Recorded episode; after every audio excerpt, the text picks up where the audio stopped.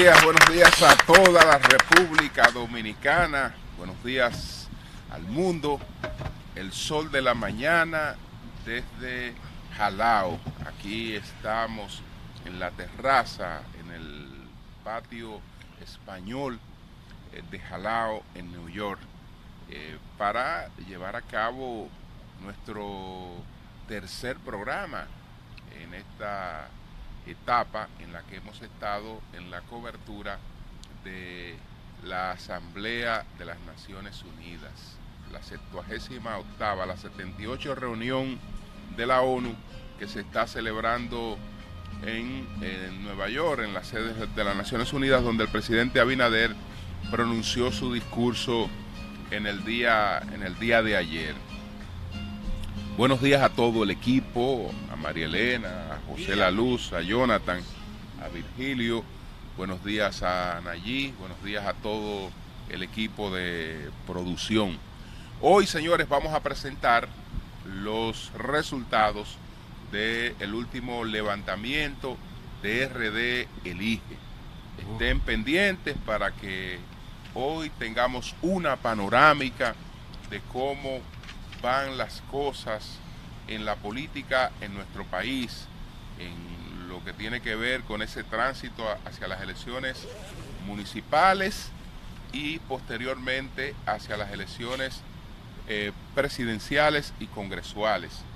Entonces hoy estamos presentando aquí desde Nueva York los resultados de RD Elige. Así es que estén, estén todos atentos, todos atentos. Bueno, me quiero referir al discurso del presidente, al documento que emitieron los obispos en el día de ayer a propósito del conflicto fronterizo y a la apertura de las oficinas de representación del Banreservas en Nueva York. Eh, empezando por la representación del, del, del Banreservas en Nueva York, eh, que también eh, pues eh, tendremos representación del Banreserva en Miami, porque las autoridades estadounidenses autorizaron dos oficinas de representación del Banco de Reservas en los Estados Unidos. Esto es un gran paso eh, con significación económica, con significación histórica, cultural, porque el Ban Reservas eh, está eh, pues en el ADN, está en, en el ADN de, de la dominicanidad, eh, porque es una expresión de esa, de esa definición de la dominicanidad. A propósito del conflicto que hemos tenido en, en la frontera, eh, pues he explicado que una de las cosas más dilatadas que hemos tenido a lo largo de nuestra historia ha sido justamente el tema fronterizo, que desde la separación en el 1844 hasta el 1936 no tuvo realmente una clara definición. Y ni siquiera en el 36 tuvo una clara definición, sino que la adquirió después de un conflicto sangriento en el, en el 37. Así como no tuvimos una definición eh, fronteriza, aunque la proclamamos, tampoco eh, pues pudimos tener una independencia económica. Es decir, nosotros proclamamos un país que en teoría tenía una frontera y proclamamos un país que en teoría eh, pues iba a ser un país independiente de cualquier eh, potencia extranjera, pero en la práctica no tuvimos esa independencia porque nacimos con ataduras económicas que nos acompañaron eh, hasta el año de 1947. Eh, tuvimos en la historia de un empréstito que se contrajo en el 1868 y ese empréstito nos acompañó eh, pues eh, hasta el 19 de julio del año de 1947. Ese día se emitió un cheque por valor de 2.027.855 dólares con 55 centavos. Cuando hicimos eso el 27 de julio de 1847, quedaba saldada la deuda eh, externa dominicana. Con ese saldo de la deuda externa dominicana también nacía eh, el primer banco dominicano, que era el, el Banco de Reservas, que fue una de las condiciones, uno de los acuerdos a lo que arribó el país con Estados Unidos para alcanzar su independencia económica. Porque fruto de las consecuencias de esos empréstitos que primero fue el llamado préstamo Harmon, eh, después ese, ese, ese préstamo eh, pues fue eh, que, era inglés, se pasó a una compañía holandesa que fue el préstamo Wintendorf y finalmente se pasó a una compañía estadounidense que era la Santo Domingo Improvements. Entonces, eh, estamos hablando de un préstamo de 470 mil libras esterlinas, aproximadamente 2 millones de dólares, de los cuales el país recibió apenas 58 mil eh, libras esterlinas pero el emisor del préstamo emitió bonos por la totalidad del préstamo y sus intereses. Es decir, República Dominicana recibió 58 mil libras esterlinas de un préstamo que debió ser de 470 mil libras esterlinas. República Dominicana recibió apenas 58 mil libras esterlinas, pero el compromiso económico que eso arrastraba de entrada era de 1.472.500 libras esterlinas y el emisor que fue la casa Harm, la casa Harmon emitió bonos por la totalidad del préstamo a 25 años. Eh, la República Dominicana denunció eso, el Congreso Dominicano, eh, después de haber aprobado el empréstito, eh, lo desconoció pero nada de eso valió.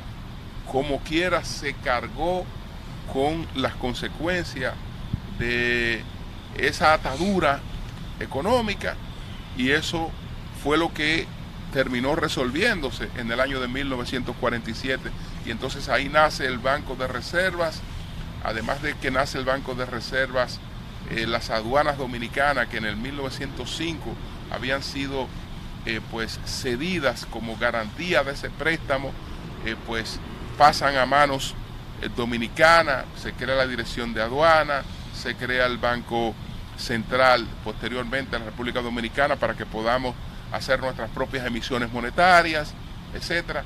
Entonces, ese es el tratado Trujillo Hall, que la gente le llama obelisco hembra. Exactamente. Simboliza eso. Simboliza eso. Entonces, en, el, en, en nuestra en, digamos, en la parte límbica de, nuestro cerebro está, eh, pues, eh, todo lo que esto representa, porque como uno es un constructo del pasado, eh, del presente, todo lo que va ocurriendo se va guardando. Cuando el dominicano pues se ve ante la simbología del Ban Reservas está, se ve ante parte de su, de, su, de su identidad. Se ve ante parte de su identidad y sabe todo lo que eso, lo que eso representa.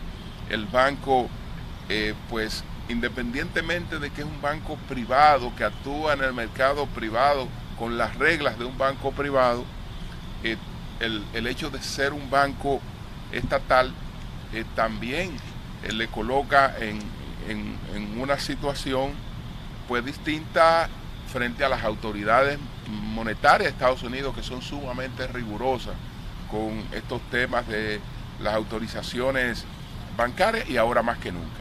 Entonces, esto va a ser un punto eh, económico, eh, pero de contacto permanente con, con la sociedad, porque la gente busca orientaciones directas, la gente busca participaciones directas. Eh, sé que en principio, como no se recibe dinero, como no se recibe dinero, pues mucha gente puede experimentar confusión, pero no se necesita recibir dinero para eh, tener sus operaciones bancarias en, en, un banco. Hay muchas formas ya de, poder producir eso que yo sé que la gente se le irá orientando y estas oficinas no tengo la menor duda de que serán un éxito total. La ubicación no puede ser mejor. Están en el corazón eh, de Washington Heights, es decir, en, la, en el corazón de todo este cúmulo de diáspora dominicana que viene desde la diáspora que salió corriendo de la dictadura, eh, la que vino ya en la etapa de, la, los enfrentamientos de la Guerra Fría, o la que vino eh, a partir de, las crisis eh, de los 80. todas estas diáporas pues se, acumulan su experiencia y se, han ido, se han ido levantando en una visión totalmente distinta, totalmente distinta. Aquí la imagen del dominicano no es la imagen eh, tradicional de otros tiempos.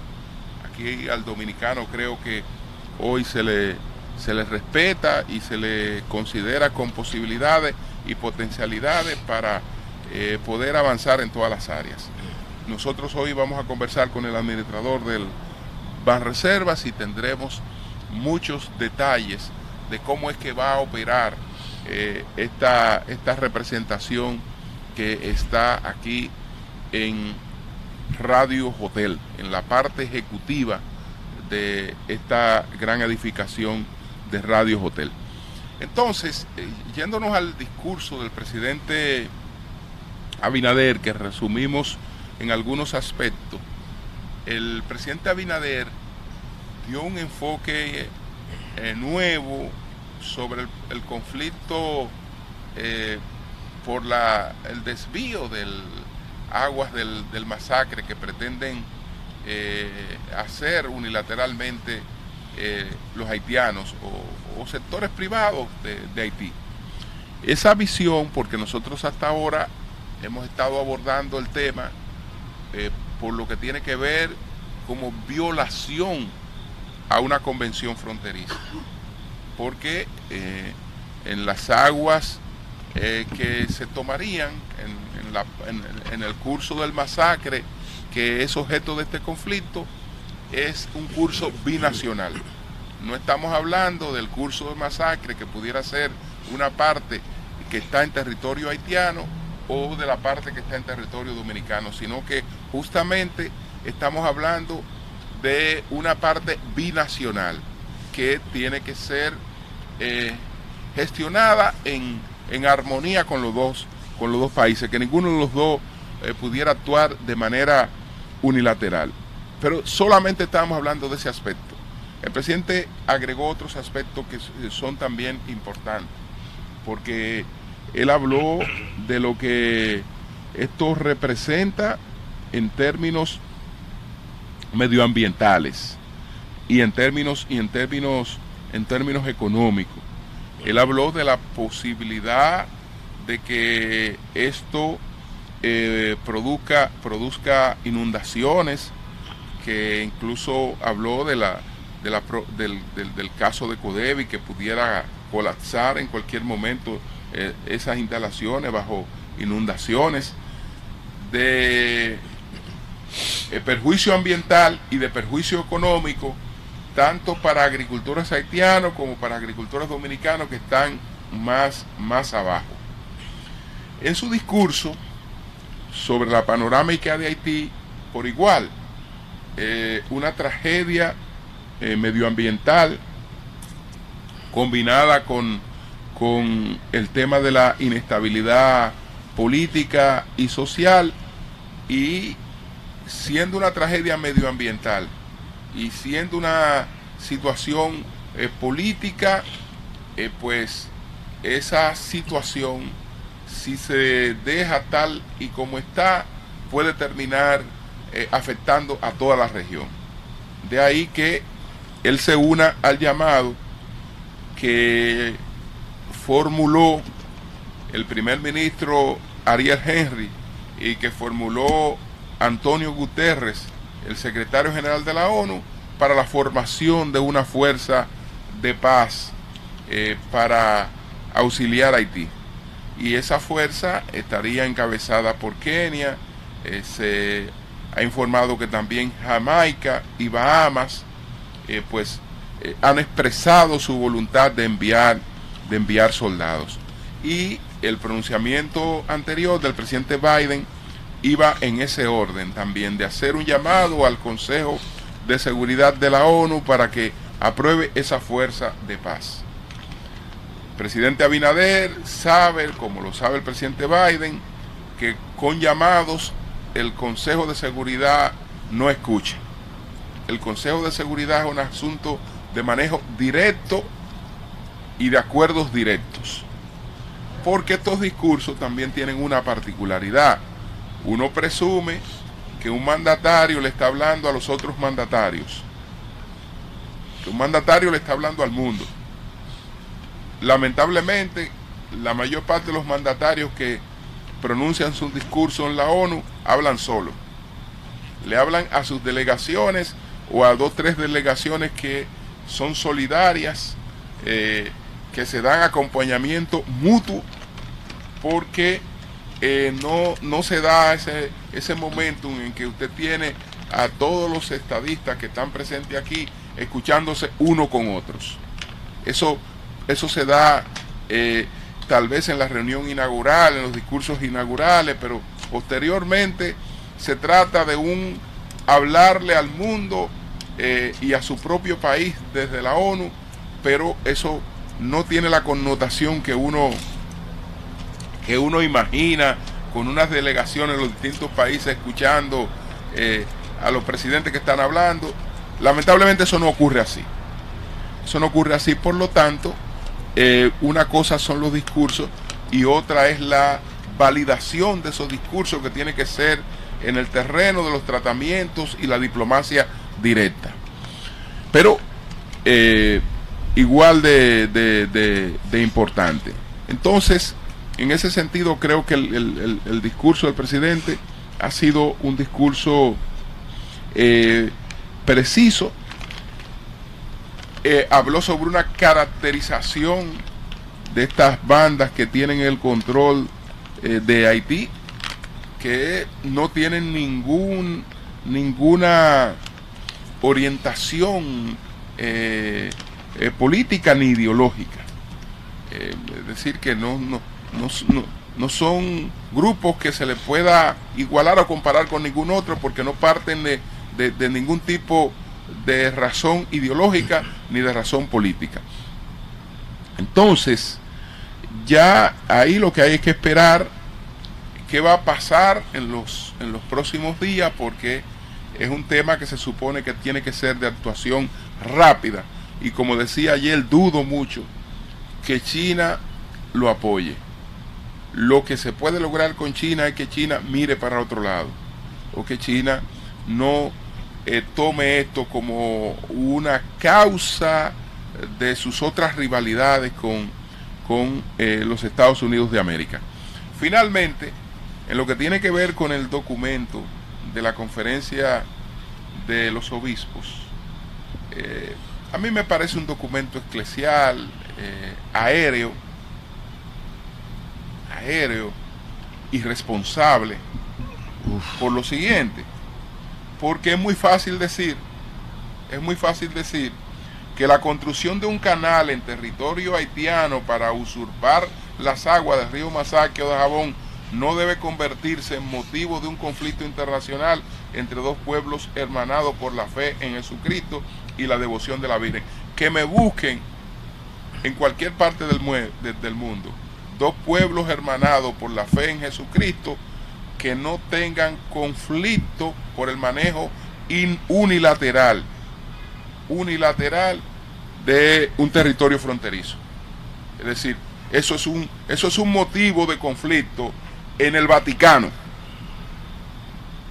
Si, si, si, si el Vaticano eh, incurriera en violaciones eh, que fueran extraterrenas eh, a, sus dominios en términos territoriales, eso sería un motivo de conflicto, aunque los dos pueblos estén hermanados por, por, la misma historia y por la misma creencia. En Roma, si hace algo que, le, que afecte a Roma, la ciudad. claro, es decir, la, eso es un motivo de conflicto. Usted no puede decir que, que, el manejo unilateral de un, de, de, un ámbito binacional no, no es motivo de conflicto porque usted desea que no sea motivo de conflicto. No, eso es un motivo de conflicto.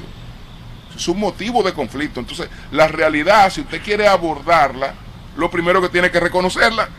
¿Y cómo tú vas a decir que una persona agrede a otra y eso no es un motivo de conflicto? Eso es un motivo de conflicto. Ahora, ¿cómo vamos a enfrentar esa, esa agresión? ¿Cómo vamos a abordar esa agresión? Yo creo que la República Dominicana lo ha hecho bien porque ha enfrentado la agresión, pero también ha sabido enfocarla, porque en ningún momento esto se está presentando como un problema entre los dos estados. Eh, la República Dominicana no ha dejado de pedir todo lo que está pidiendo para Haití, para la solución de sus problemas, y de pedir que se auxilie. ¿A quién es que está pidiendo que se auxilie? a la autoridad que hay en Haití para que esa autoridad tenga alguna validación y pueda tener un control de su territorio. Entonces, decir que eso no, eh, no, no, es motivo y no debe ser motivo de, conflicto es una tontería. Una tontería. Y después, bueno, hay citas ahí de, de documentos del Papa, hay citas del tema este migratorio, que no es el caso. No es el caso. No es, no, se trata del tema de la discusión, de la discusión migratoria. Es entendible porque ellos tienen una gran influencia eh, en el catolicismo eh, haitiano, el catolicismo haitiano y el dominicano están muy, muy vinculados, muy vinculados incluso. Cuando eh, la República Dominicana se propuso la construcción de la Basílica de Higüey, pues Haití pues ofreció ayuda para construirla, para que fuera eh, un monumento compartido de, ambos catolicismos.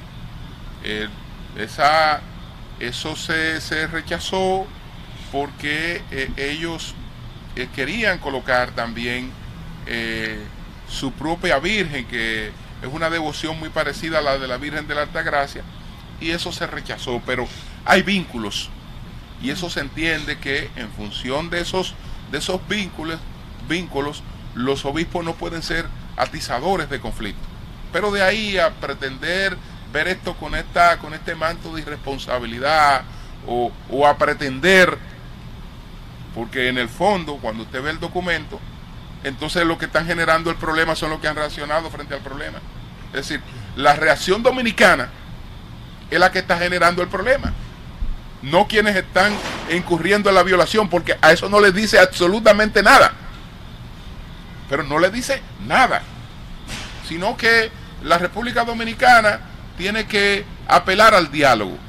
Pero ¿quién ha dicho que no se ha apelado al diálogo? Hasta incluso en esta oportunidad, hasta antes de llegar a la medida de cierre de frontera, la República Dominicana no estuvo haciendo otra cosa que dialogando. Pero dialogando hasta el final, y proponiendo salida para, para, esta situación y no llegar a una situación extrema. Pero si el diálogo no funciona, si el diálogo no funciona, hay que ir eh, por otras medidas, porque el diálogo no funciona y no ha funcionado históricamente nunca con Haití, lamentablemente. Bueno, pues buenos días, Marilena. Muy buenos días, Julio. Muy buenos días a todos. Señores, nosotros nos hemos sentido acá como en República Dominicana. Antes que nada, eh, vamos a anunciar la agenda del día de hoy del presidente Luis Abinader, que tiene un día muy activo. Muy activo. A las ocho y media de la mañana tiene reunión con el primer ministro de Canadá. Todos estos encuentros serán en la sede de la ONU. A las 10 de la mañana tiene, se, tendrá un encuentro con el primer ministro de Antigua y Barbuda y a las 2 y 15 hay una reunión con líderes de la región del Caribe. Éxitos en todos estos encuentros.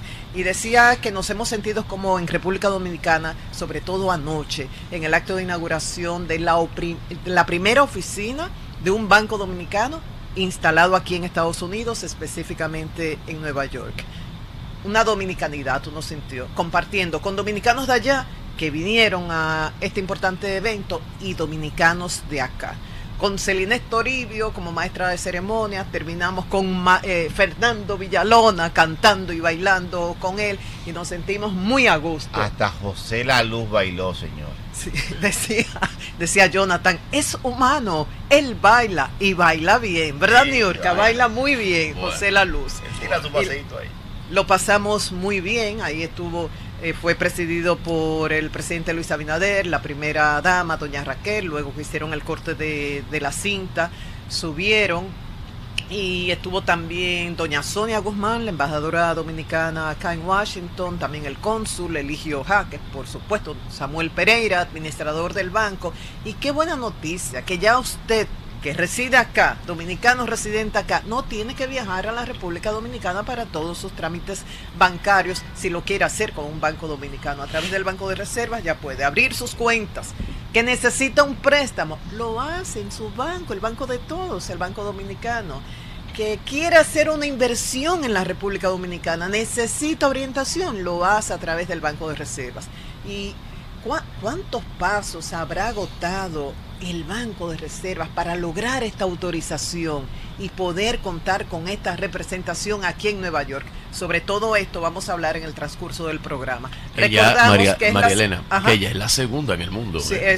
justo eso iba a decir. La segunda, primero fue en Madrid, que se inauguró en enero, esta hora en Nueva York y próximamente en Miami. Que la inauguró este programa, Eso, Sol, de, la, mañana, estuvo en la inauguración de Madrid, estuvo también en ayer en esta inauguración aquí. Y próximamente en, Miami. En Amsterdam, la 181, donde está el Radio Hotel también. En, aquí mismo en esa esquina está el Banco de Reserva.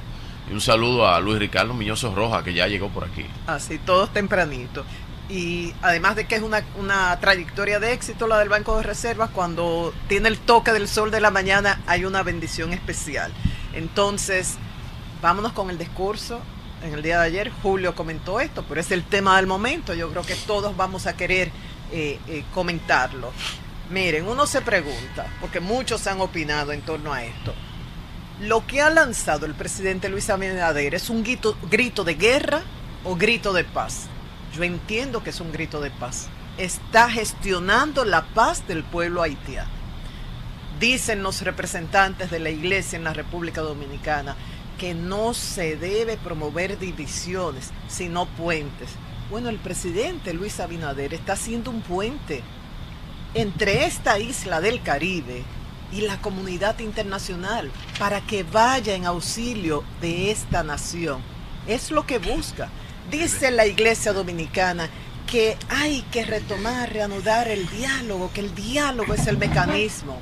Es lo que han hecho siempre, pero ante la dificultad de mantener un diálogo con las autoridades haitianas, bueno, ¿qué ha hecho el presidente Luis Abinader? Y en su momento lo hicieron otros mandatarios dominicanos, buscando el diálogo a nivel internacional por el bienestar del pueblo haitiano. Es lo que se busca.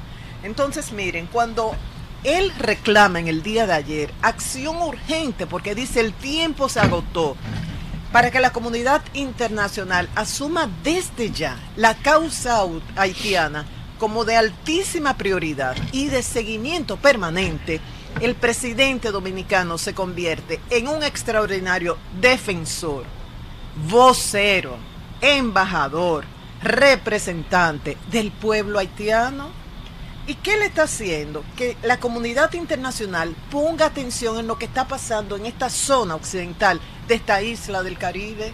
primero invita a la gente, utiliza su celular con Google Earth. Mire, mire la isla de la Española. ¿Y qué van a ver? Dice, primero destaca la, la deforestación que ha habido. Dice, esta zona está devastada, sin corteza forestal. Y luego destaca la inestabilidad política y social que dice puede convertirse en una amenaza para toda la región. Entonces habla también de que no es un problema entre dos países, entre dos gobiernos, un enfrentamiento entre dos, dos, dos pueblos. Dice que es una maniobra de control del agua, de lo que él denomina una reducida élite económico-política, para lucrarse con la venta de este producto a pequeños productores de la zona. Entonces dice, esto afectaría el acceso al agua de numerosas familias de agricultores, tanto en Haití como en República Dominicana. Y decía también, pone en riesgo de inundación a un parque industrial, Codevi, que da trabajo a 19 mil empleados haitianos. Y además pone en riesgo de inundación esa población que vive en Dajabón y en Juana Méndez. Y podría afectar uno de los principales humedales que están en la zona, de los principales humedales de la República Dominicana. Entonces, por eso que pidió el despliegue inmediato de la fuerza multinacional en Haití. Y dice, ahora el tiempo se agotó. Entonces, dice que reitera la solidaridad con el pueblo haitiano, pero dice su prioridad es defender los intereses del pueblo dominicano. Y culmina diciendo, bueno, aplaudió eh, lo que él consideró una postura responsable de parte del presidente Biden, también la postura de Kenia dice que decidió ser la nación líder de esta fuerza multinacional y también de Jamaica y Bahamas por el aporte de efectivos. Entonces dijo, no esperemos a que la próxima advertencia sea crónica de una tragedia anunciada, que este momento en el septuagésimo octavo periodo ordinario de sesiones de la Asamblea General marque un renacimiento en nuestra determinación colectiva para forjar un futuro más seguro, inclusive y sostenible para, Haití y para todos. ¿Qué está haciendo el presidente Abinader? Defendiendo el pueblo haitiano. ¿Qué está haciendo? Defendiendo los recursos naturales de Haití, claro que nos afectan a nosotros también, como Estado insular. ¿Qué está haciendo? Buscando ayuda internacional para que se recupere el orden institucional de Haití. Eso no es trabajar por la paz. Eso no es buscar el diálogo. Eso no es ser puente. Yo creo que sí, Julio. Así es, así es. Bueno, son las 7.34 minutos. Nosotros pues vamos a una pausa desde eh, la terraza o desde el patio español. Con un frío del carajo.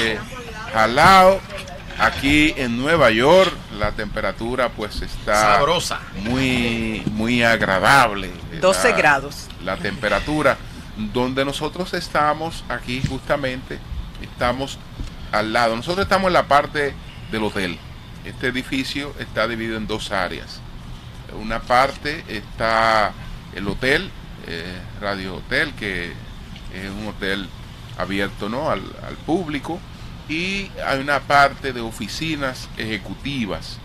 Entonces, en el primer piso de esas oficinas ejecutivas está la representación del Banco de Reserva de la República Dominicana. Exactamente, don Julio, en Ámsterdam y la 181, aquí en el corazón de Washington Heights, está la oficina de representación del Banco de Reservas de la República Dominicana.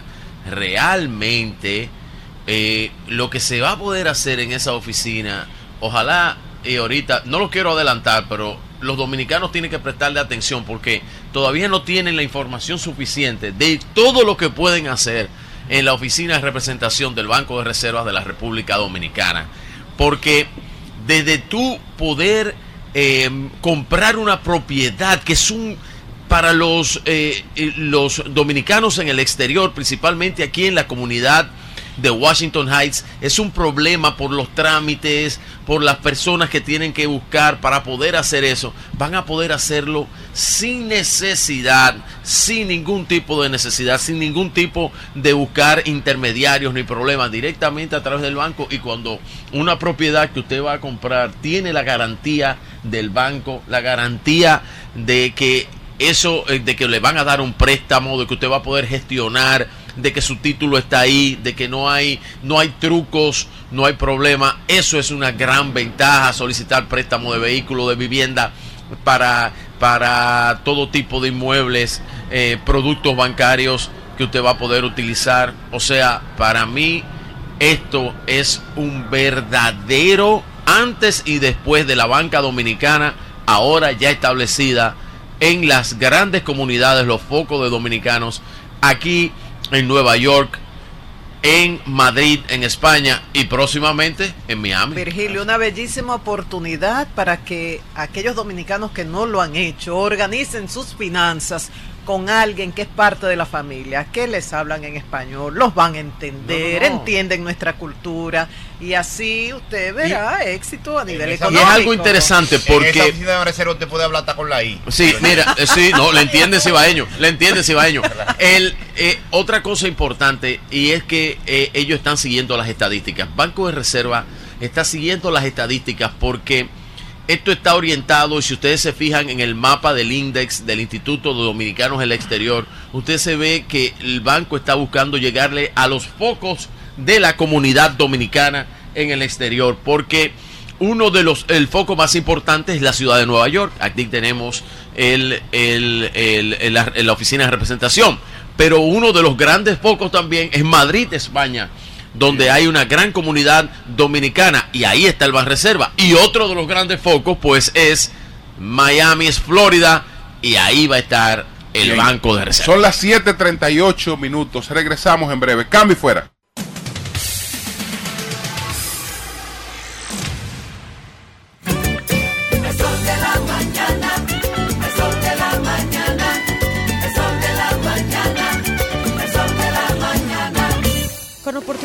1424 estamos creando futuro y cambiando el país.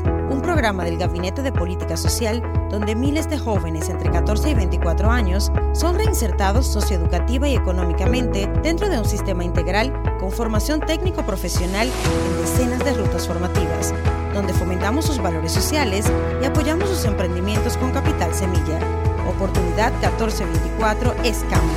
Conoce más en oportunidad1424.de. No te pierdas este jueves 21. RD Elige, la que mide el pulso del ámbito político y social de la República Dominicana. Desde la ciudad de New York, por el sol de la mañana. RD Elige, la encuesta de RCC Media. Cuando una puerta se cierra, cuélate un cafecito y otra se abre. La felicidad no está hecha, hay que colarla. Si puedes colarlo, puedes hacerlo. Cada mañana te espera con una taza de energía positiva. Disfrútala y cuéntale al mundo qué dice tu café. Café Santo Domingo, lo mejor de lo nuestro. Si tienes fiebre y el cuerpo con dolor, con ronchas y una picazón, eso fue que te picó, te picó el mosquito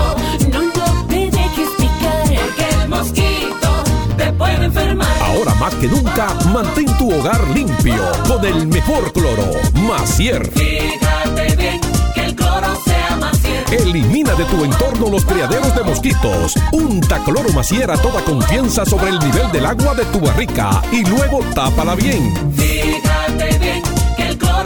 Macier. Siempre desinfecta con el mejor cloro, Macier, libre de mercurio.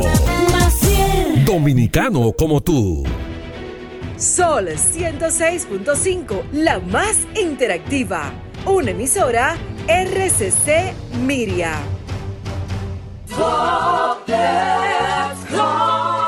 Señor constructor en el FOPECOMS seguimos avanzando y ahora estamos más cerca de ti en nuestra sede principal de la avenida 27 de febrero 272 esquina Rosa Duarte para servirte mejor y garantizar la protección de los trabajadores de la construcción. Recuerda que cumpliendo con la ley 686 garantizarás el futuro de tu servidor y el crecimiento de la nación. Fondo de pensiones de los trabajadores de la construcción más que pensión.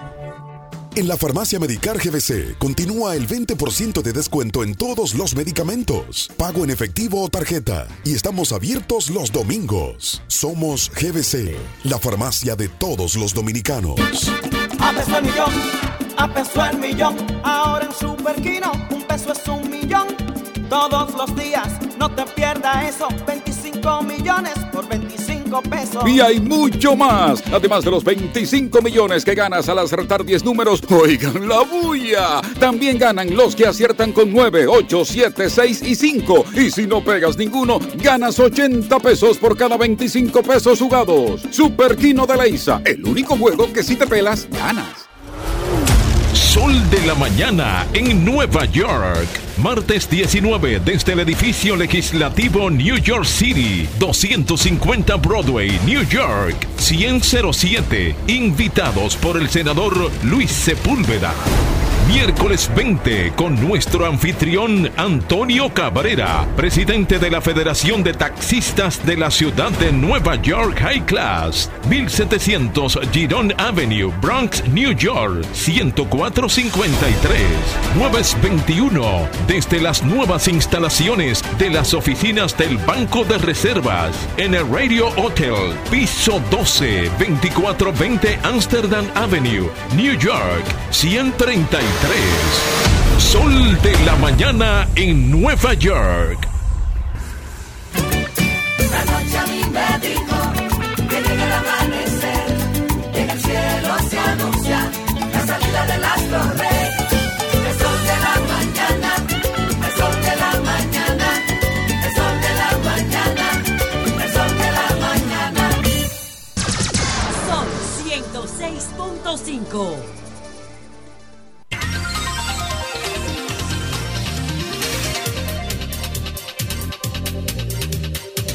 ¡Vamos! Son las 7:43 minutos. Continuamos con el sol de la mañana desde Jalao, en New York. Aquí, señores, en el día de hoy vamos a presentar los resultados de RD Elige.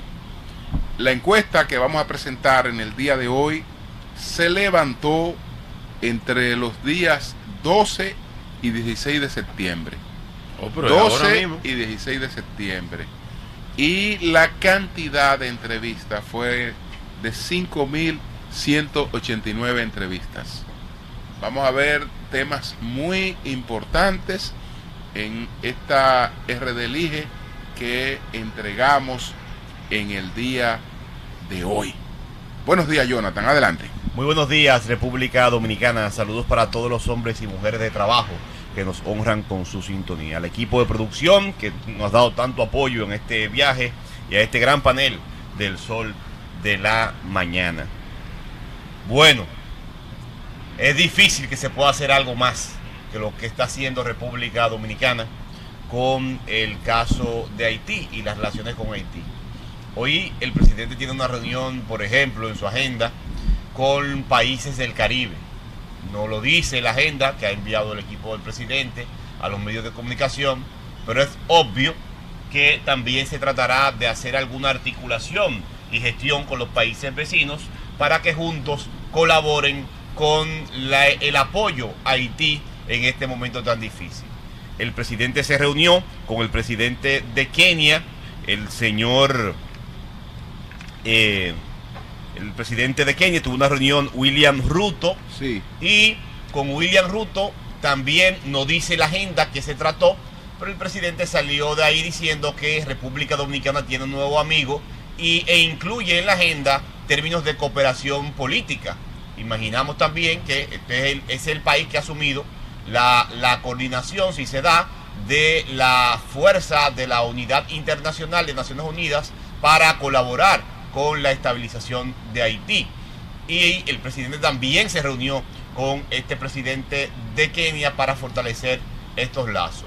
Ya se pronunció el presidente de los Estados Unidos, Joe Biden, y el presidente Abinader, eh, con la expectativa, vamos a decir, de la mayoría de las delegaciones del mundo que están en la Asamblea de la ONU, presenta su discurso y reitera el interés claro, específico, indiscutible de República Dominicana de ser un aliado del pueblo de Haití, no un sujeto de confrontación ni de ataque a Haití, sino un amigo, un vecino que está sufriendo parte de lo que sufre Haití, porque los efectos de la crisis social y política de Haití están afectando a República Dominicana. Y en vez de señalar con el dedo acusador a Haití y al pueblo haitiano, República Dominicana está levantando la voz para que otros brazos más fuertes, que República Dominicana no puede sola, ayuden a levantar Haití que se está autodestruyendo, vamos a llamarlo así, por la situación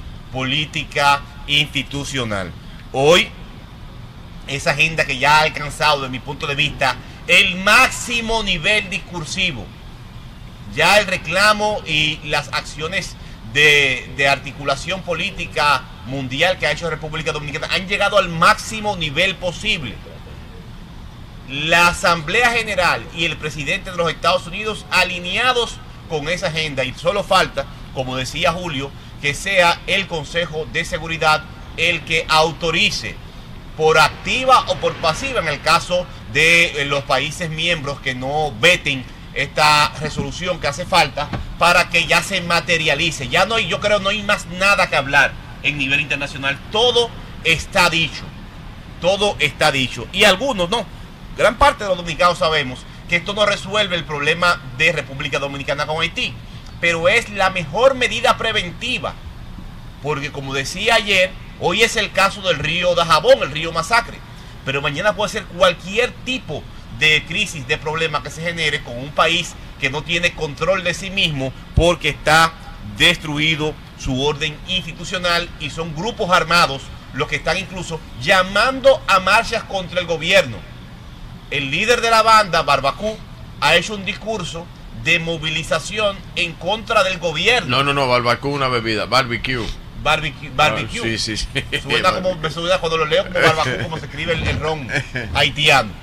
Muy bueno, por cierto. Barbecue, barbecue. Y está llamando a la gente a que se movilice contra su propio gobierno y amenazando incluso de destituir a las autoridades. Un civil, un jefe de, la, de una banda, amenazando al presidente de su país. Imagínense usted el nivel que ha alcanzado esto. Así que eh, esperemos que esta gran movilización mundial que ha hecho República Dominicana tenga acogida y esa resolución pueda ser emitida.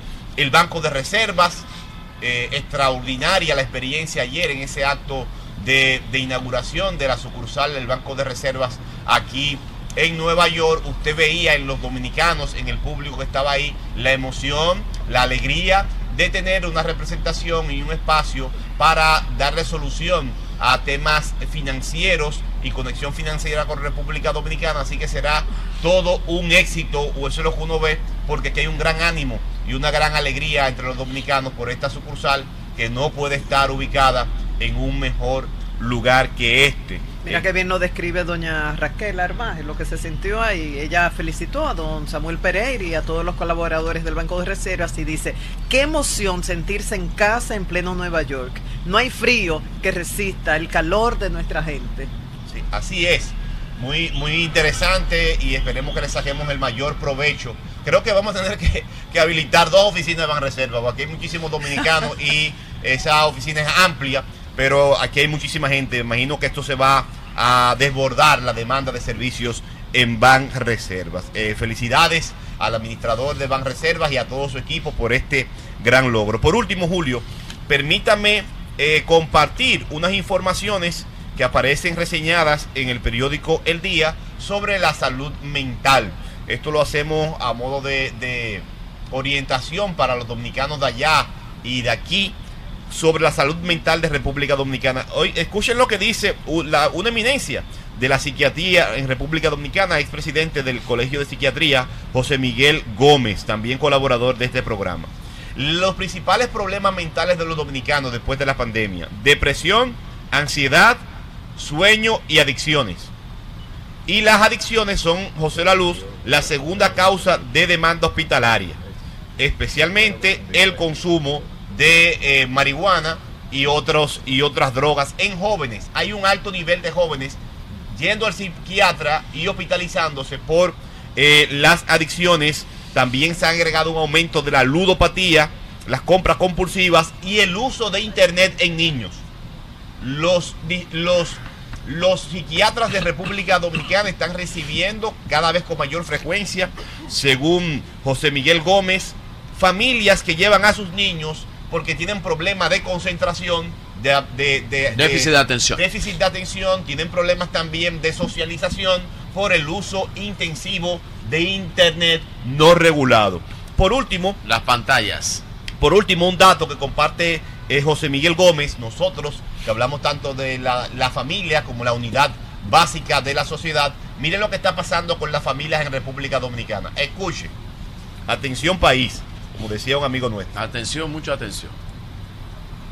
Tres de cada cinco matrimonios en República Dominicana no llegan, se, se desarticulan antes de los 10 años. El 60% de los matrimonios en República Dominicana se rompen antes de una década. Eso, y ya ustedes tienen la, información de las familias monoparentales y las mujeres como eh, cabeza de familia. Lo que está pasando en nuestro país es que se está desarticulando la base del tejido social tradicional, el tema de la familia.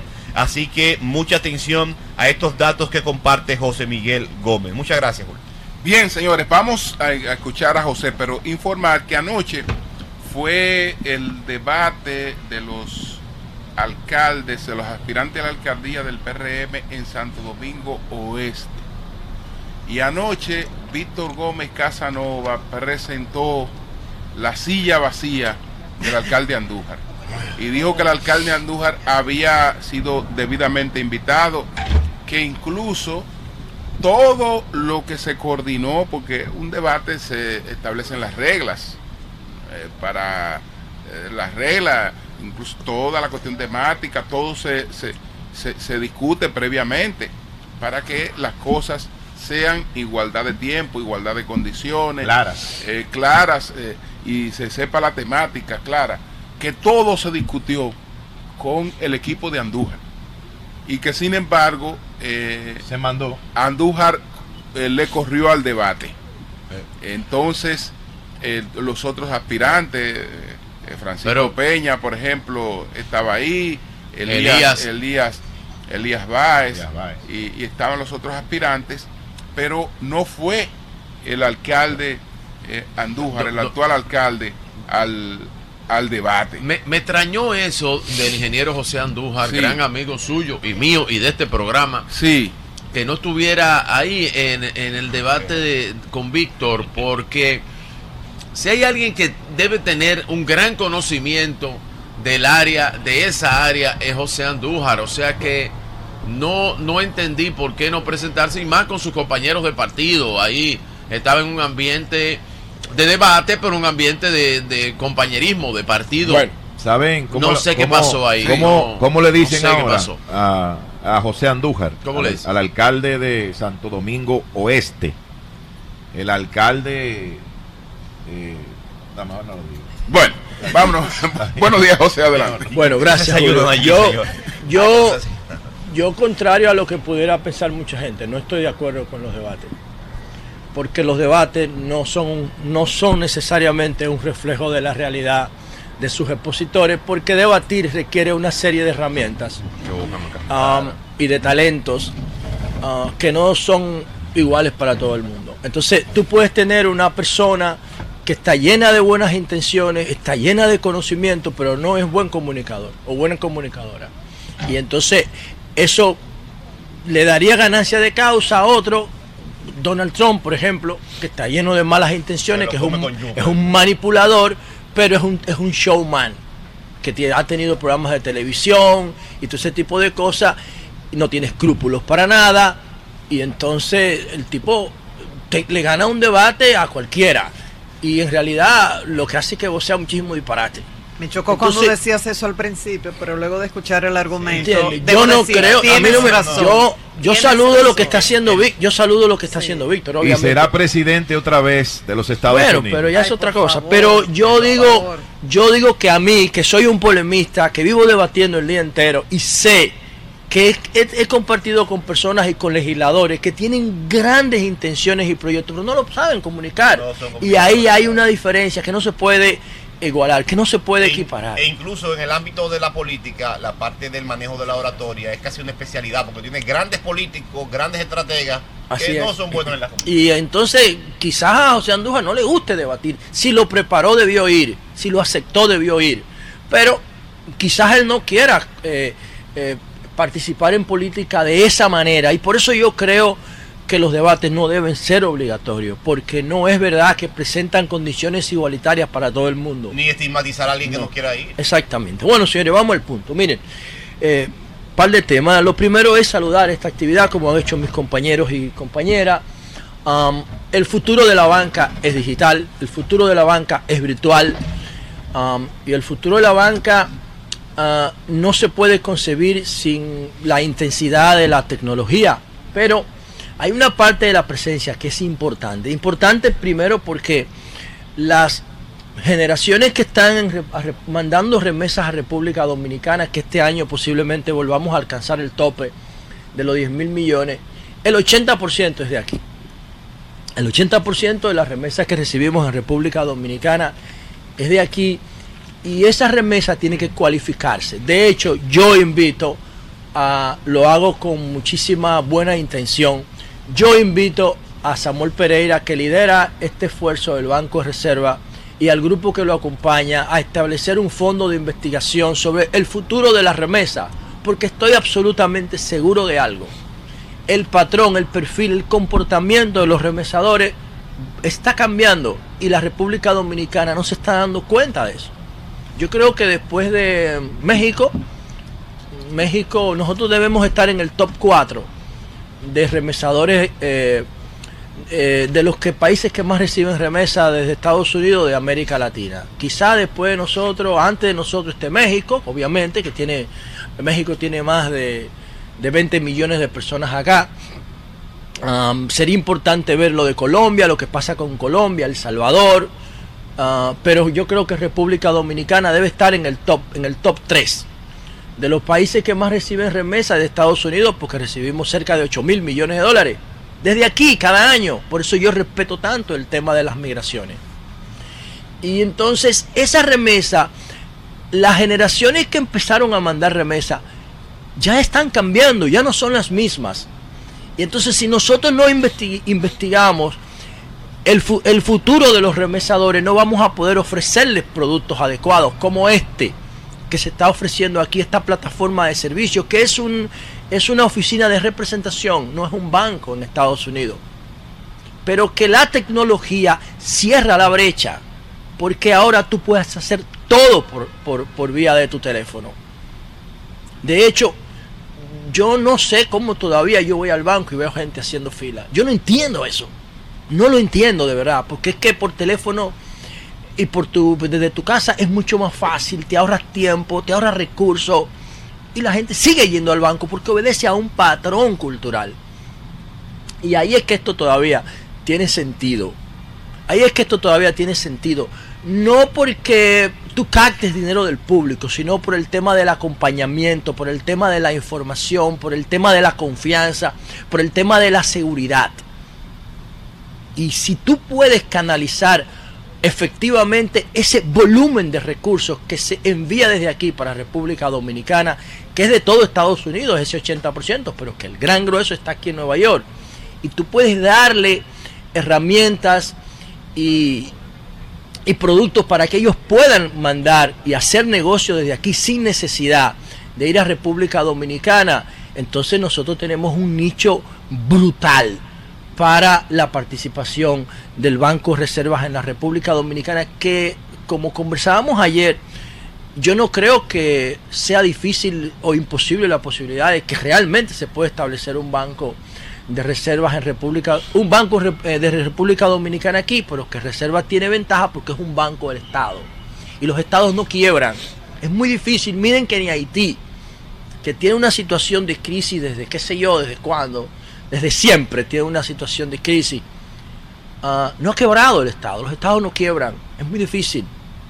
Y entonces el Banco Reserva tiene esa ventaja comparativa frente a los bancos privados. Ni hablar de los neobancos, de los bancos digitales, que serán el futuro, pero mientras eso llega, tenemos esta oficina de representación aquí en el corazón de Washington Heights y yo sé que esto va a ser un éxito. ¿Cuántos dominicanos quieren hacer inversión en la República Dominicana y no tienen una ventana para hacerlo de manera confiable, identificar los nichos de inversión, identificar los productos, poner su dinero en, en bonos, poner su dinero en acciones, poner su dinero en certificados, comprar propiedades, comprar vehículos, em, comprar paquetes turísticos allá desde aquí, invertir, todo eso, otras cosas, el volumen de remesas informales que llega desde aquí, que no se cuantifica, que no se cuantifica, que si los remesadores encuentran una plataforma confiable que pueda cobrar menos comisión, eh, yo estoy seguro que van a incrementar su nivel de intercambio comercial y económico con la República Dominicana. Esto es una iniciativa maravillosa. Um, yo creo que inclusive más importante que la de Madrid porque el volumen de dinero que se mueve aquí es una cosa increíble. Y le seguimos agregando valor a esta zona porque ya en este mismo building está Jalao, está eh, Radio Hotel, que cuando ustedes vienen aquí al lobby, lo que ustedes están viendo es una decoración con rolos, los rolos que usan nuestras mujeres en la cabeza, las caretas del carnaval. Entonces agregar valor a como el banco reservas, como este hotel, como los restaurantes, el restaurante Jalao, eventualmente el Jet que pudiera llegar a instalarse aquí también. Todas estas son propuestas que le agregan valor a la comunidad de los dominicanos aquí en Nueva York. Los rolos los quitaron, la luz no. No, míralo ahí donde están. No, pero que ah, ya no los se usan. ah, ah, yo no sé si yo no, no sé se usa. la- claro que se usa. Y más que eso, es un excelente Pero tratamiento. que las caretas tampoco se usan diario, están ahí, ¿no? Para Es las una, es mujeres una que tienen el simbología. cabello reseco y eso, rolos con ella. Bueno, pues por otro lado, brevemente, señores, miren. Brevemente, brevemente, por otro lado, um, yo quiero hacer un llamado a la comunidad dominicana en Nueva York. En Estados Unidos, en el exterior, pero que el 80% es aquí que se controla. Miren, hay una ley que se llama la Ley 04 del 2007 los dominicanos que viven en el exterior, que se van a ser los beneficiarios, los receptores de este esfuerzo que está haciendo la Reserva aquí, tienen que aprovechar la coyuntura, la coyuntura de la campaña electoral para luchar contra esa ley. ¿Qué establece esa ley? Esa es una ley que prohíbe que vehículos que tengan más de 5 años puedan entrar importados a la República Dominicana como vehículos usados. Esa es una ley que está dirigida promovida, financiada por los importadores de vehículos nuevos de República Dominicana. Y es injusto, y es injusto que un dominicano, una dominicana que tenga un vehículo aquí de 5 años no lo pueda llevar a su país después que lo pagó. Y eso es un abuso, porque esas personas que dan muchísimo dinero para la campaña hicieron lobby para meter esa ley tóxica ahí la ley 04 del 2007 y hay que aprovechar la sensibilidad que tienen los políticos en las campañas electorales para conseguir ese tipo de conquista. Los dominicanos necesitan seguir organizándose en la República Dominicana, pero ese debe ser un objetivo específico, como lo fue el de los 10 dólares, que realmente yo no sé en qué paró eso, los 10 dólares. Pero esa ley que prohíbe la importación de vehículos de vehículos usados después de 5 años es una ley que está dirigida fundamentalmente a los dominicanos que mandan 10 mil millones de dólares en remesa a la República Dominicana cada año. Ahora el Falpo está convocando una huelga en San Francisco de Macorís para la semana que viene y uno de los reclamos del Falpo es que van a exonerar de impuestos a los a todos los eh, vehículos y transportes de lujo de yate del área de turismo. Yate, lanchas, botes, jet todo ese tipo de cosas. Entonces el Falpo argumenta en, los- en el llamamiento a huelga que eso es para privile- privilegiar a los ricos. Yo particularmente no veo mal que se exoneren los vehículos que puedan atraer un turismo de lujo, pero sí veo mal que un dominicano que esté trabajando fuera de su país no pueda volver a su país con su vehículo que ya pagó. Y eso es injusto. Y por eso yo le pido a los dominicanos del exterior que se organicen para que aprovechemos la coyuntura electoral donde los políticos están sensibles y le dicen a todo que sí, para que podamos lograr la modificación de la ley 04 eh, guion 07, aprovechando también el PRM, que es el partido oficial, tiene mayoría en el Congreso y eso lo puede conseguir sin, may- sin mayores, sin mayores dificultades, Julio. Bien, señores, entonces hoy nosotros vamos a presentar RD Elige. Bueno. Estamos hablando del levantamiento que se realizó del 12 al 16 de septiembre. Ese levantamiento se hizo en base a 5.189 entrevistas.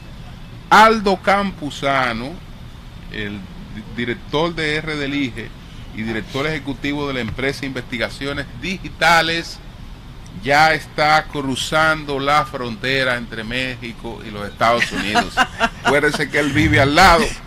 Es solo cuestión de cruzar esa frontera, porque antes se decía, antes se decía que eh, México estaba lejos de Dios y muy cerca de Estados Unidos. Y como el levantamiento fue entre el 12 y el 16 de septiembre, Sí. tomando en cuenta que el 14 de septiembre fue la- la- el cierre de la frontera, me imagino que este tema estará incluido. O no sé si no lo habrá incluido, no, pero lo vamos a saber en minutos. Julio, yo estoy necesitando Ese un tema, ese tema me imagino también que otro tema que nos impactó mucho, el de la tragedia de San Cristóbal, debe estar entre todos los temas. Y además, además un privilegio, una oportunidad que tenemos porque el, el proceso mexicano está muy interesante y ya abordamos al principio cuando apareció el fenómeno de Sochi Galvez, ahora que ya el cuadro está completado y están estas dos damas enfrentándose en México, veremos cuál es la situación. Pero aquí ya llegó también. En México debía re- debe, Sí. debe reelegirse Ay. con facilidad.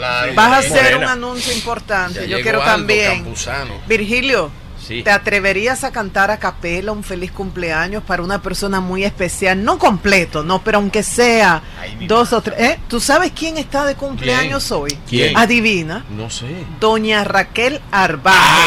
Así que el presidente Abinader, aunque tenga mu- su agenda muy intensa con la reunión de los líderes caribeños, el ministro de Canadá, de. Antigua, saque su tiempo para felicitar a la doña Virgilio, entona. Cumpleaños feliz, te deseamos a ti. Cumpleaños, doña Raquel. Cumpleaños feliz. ¡Bravo! Feliz cumpleaños a doña Raquel Arbaje.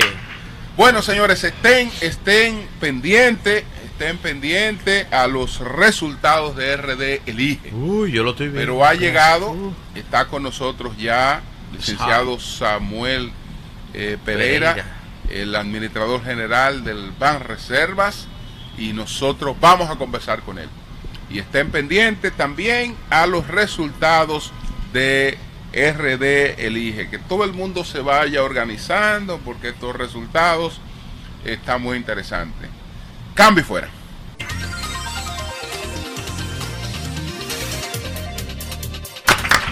Bien, señores, son las 8, 18 minutos. Está con nosotros en estos momentos Samuel Pereira. Inmediatamente después de la conversación con el administrador general del Ban Reservas, vamos a presentar los resultados de RD Elite. Ya también está con nosotros Aldo Campuzano, el director de RD Elige y director ejecutivo de la empresa Investigaciones Digitales. Pero hablemos, señores, de este acontecimiento que a partir de hoy abre sus puertas para los dominicanos residentes aquí en Nueva York, que son estas oficinas de representación del Ban Reservas. Con nosotros, el licenciado Samuel Pereira, administrador general del Ban Reservas. Buenos días, Samuel. Buenos días, Julio, y a todos los amigos aquí presentes en Sol de la Mañana, aquí desde Nueva York, la transmisión histórica, eh, viendo la apertura aquí de la oficina de representación del Banco de Reserva en la ciudad de Nueva York. ¿Qué representa eh, esta, esta apertura en- para el Banco de Reserva, para la banca dominicana, que eh, también en sentido general? Sí, mira, eh, esto es un orgullo para todos nosotros los dominicanos y, principalmente para nosotros la familia Banreservas. Esto era algo que se pedía desde hace mucho tiempo. Y yo principalmente, yo decía que, que nosotros que, que iniciamos este proceso, y me recuerdo hace ya unos años, un primer consejo de gobierno que el presidente Luis Abinader eh, realizó aquí en la ciudad de Nueva York, en donde él prometió y le dijo a los dominicanos del exterior, le dijo, nosotros vamos a, me gustaría que el Banco de Reserva tuviera presencia aquí. Nosotros empezamos eh, con los trámites allá durante, con las autoridades locales en República Dominicana, la Junta Monetaria, Superintendencia de Banco, que nos dieron un gran apoyo, el mismo Consejo Directivo del Banco. Y luego vinimos aquí y duramos un proceso eh, riguroso, que es el tema regulatorio con la FED, que es, que es la Reserva Federal de los Estados Unidos, que es el que aprueba esta oficina de representación. Y ya hoy, hoy, a partir de hoy, abre su puerta la oficina de representación para todos los dominicanos que vengan aquí a esta oficina a gestionar los productos financieros que le puede ofrecer el Banco ¿Qué es lo más difícil de esas regulaciones de la FED? Son, o sea, para el resto de la banca de República Dominicana que quisieran seguir el mismo patrón de ustedes, porque este es un mercado demasiado atractivo. ¿Cuáles son los, los, los, los- estándares que se tienen que llenar, los parámetros, que uno pueda compartir públicamente? sí, un- son unos estándares rigurosos porque nosotros estamos regulados bajo la FED. Eh, ahí hay temas de cumplimiento, de transparencia de tus de, de cómo está la solvencia del banco en la casa matriz del, del país. O sea, ellos verifican todo. Claro está, vieron la fortaleza del Banco de Reserva, que es el banco más grande de la República Dominicana, y vieron con beneplácito que se instalara aquí en la El ciudad. hecho de ser un banco público ayudó a eso, un banco del Estado o cualquier banco privado pudiera tener, ponerse como meta y lograr lo que ustedes han logrado. Sí, aquí, aquí hay muchos muchos bancos que también de diferentes partes del mundo que están instalados aquí con sus oficinas de representación. Lo, lo raro era que yo siempre me preguntaba ¿Por era qué que no por qué no se había hecho, teniendo un mercado cautivo aquí de, gran- de dominicanos aquí en esta ciudad de Nueva York. Y nosotros, el equipo del Banco de Reserva, tomamos la decisión de hacerlo. Es más, la FED nos, nos está instando de que nosotros pasemos de oficina de representación a banco. Nosotros, ¿Se puede nosotros- lograr eso? Sí, sí, claro. Y, no sé- y esto es un segundo paso que sí le digo a ustedes. Esto es un segundo paso que luego nosotros lo vamos a hacer de, de convertirnos en banco aquí, que creo que nosotros tenemos todas las posibilidades de hacerlo. Sí, Marilena. Y. ¿Qué tal ha sido la experiencia en Madrid, que se inauguró en enero, y cuándo va a ser lo de Miami? Madrid ha sido un caso de éxito de negocio ex- em, impresionante. A la fecha, nosotros abrimos, ustedes se recuerdan, en enero, en la- durante la feria de Fitur. Y a la fecha, de enero a agosto, ya nosotros tenemos más de mil cuentas aperturadas, de dominicanos aperturadas. Tenemos una, unos eh, depósitos por encima de los 85 millones de pesos. Préstamos, eh, diferentes préstamos, solicitudes de préstamos dominicanos que han solicitado préstamos hipotecarios, préstamos de vehículos, préstamos personales. Es un flujo interesante de dominicanos que van a diario a la oficina de representación.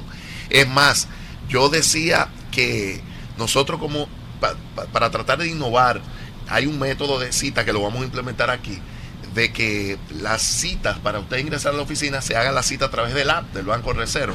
Ustedes saben cómo somos nosotros los dominicanos especiales. Llegan allá y hubo que tener que cambiar todo eso y se recibe a la gente normal cuando llega, porque hay un flujo interesante. Imagínense ustedes aquí en la ciudad de Nueva York, como a partir de hoy, los dominicanos vendrán a su casa, porque este es el banco de todos los dominicanos y vendrán aquí a gestionar sus productos. ¿Y lo de Miami? ¿Fecha para Miami? Sí, ah, sí, Miami, Miami está lista.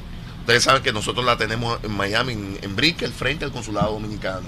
Está lista, únicamente estamos a la espera de que, porque queremos, se lo dije anoche al presidente y le dije, presidente, queremos que usted nos ponga fecha ya para apertura, para inaugurarla. Y me dijo él, ábrela, ábrela, que después resolvemos. Y voy, yo paso por ahí, pero hay que abrirla ya. Entonces, pero ya Miami está lista, no- tenemos los permisos y todo.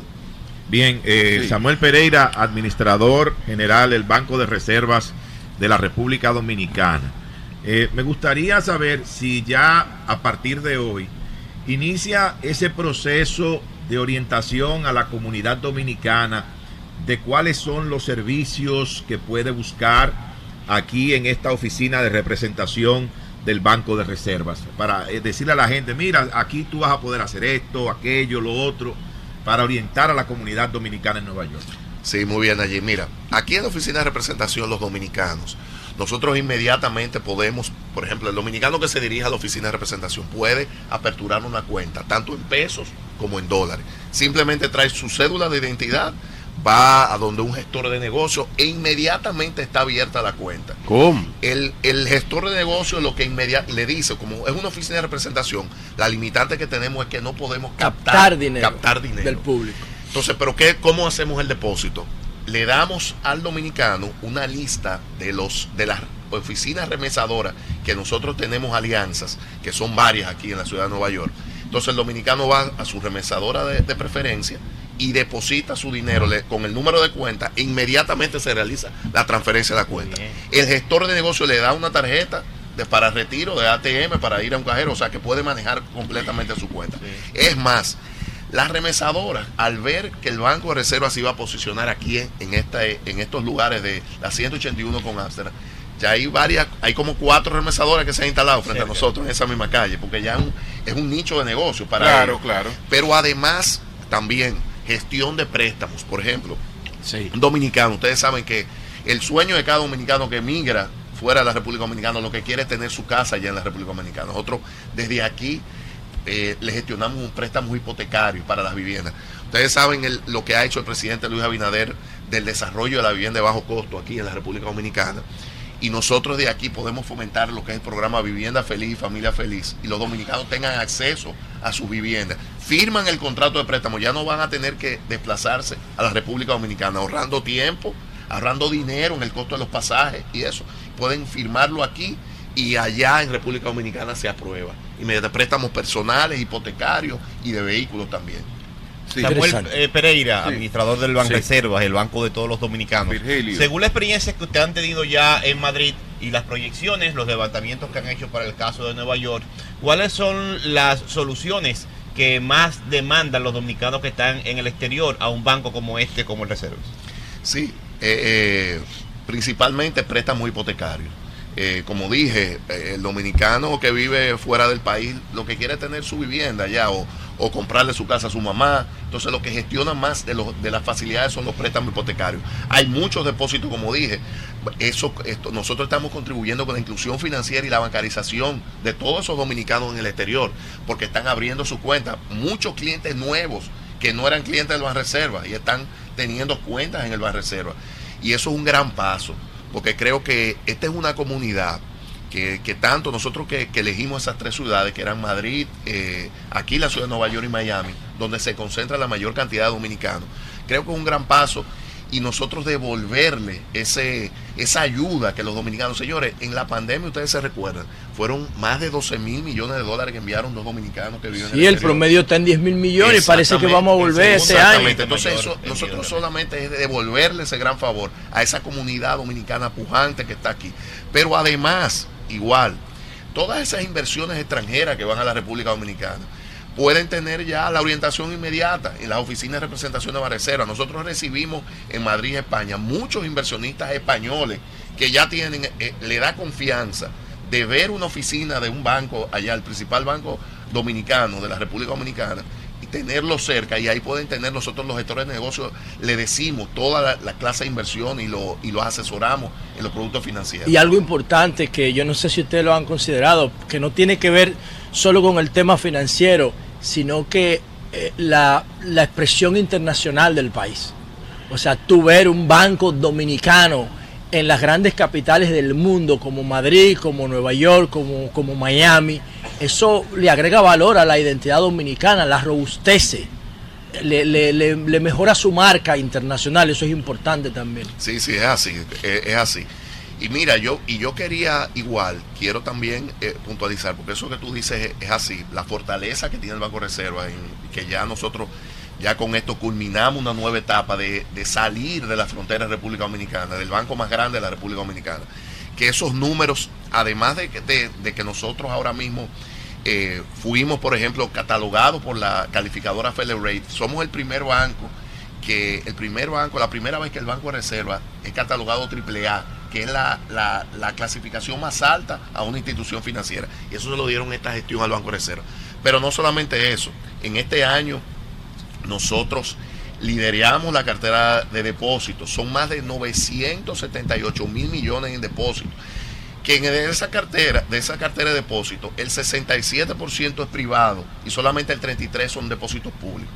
Pero también lideramos la cartera de préstamos, igual, la cartera de crédito, con más de 478 mil millones de pesos. Eso es un número en la banca dominicana.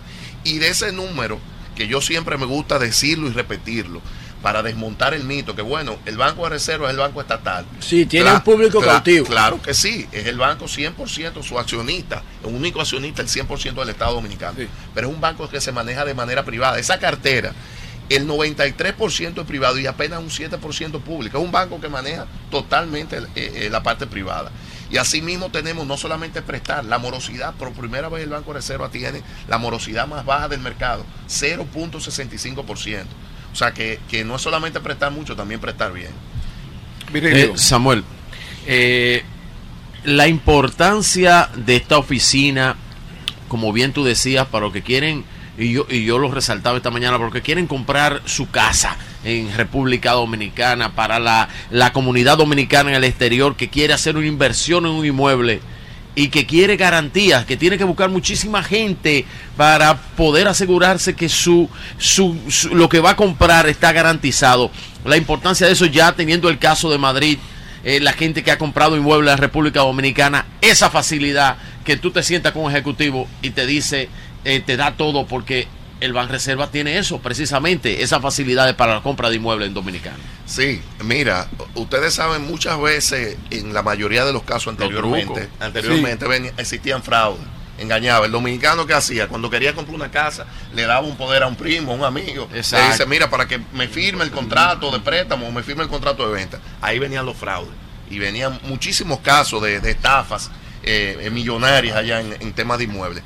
Ya hoy no. A través del Banco de Reserva, el dominicano que quiera adquirir un inmueble va a la oficina él mismo y él mismo firma su préstamo. Hay el contrato de compraventa ahí mismo inmediatamente. Pero no solamente eso, nosotros suscribimos un acuerdo con el Ministerio de Relaciones Exteriores en donde vamos a funcionar, vamos a decir, como un tipo de ventanilla única, en donde los dominicanos no- ni siquiera tendrán que desplazarse al consulado, ahí donde del mismo banco le da el servicio para legalizar los documentos, apostillar los documentos. Oye, E eso inmediatamente esos documentos, el dominicano hace todo su, su, su trámite en, en la oficina de representación. Nosotros lo enviamos allá y se aprueba allá en la República Dominicana. Y ya tiene su contrato de préstamo y no tiene que dividirse.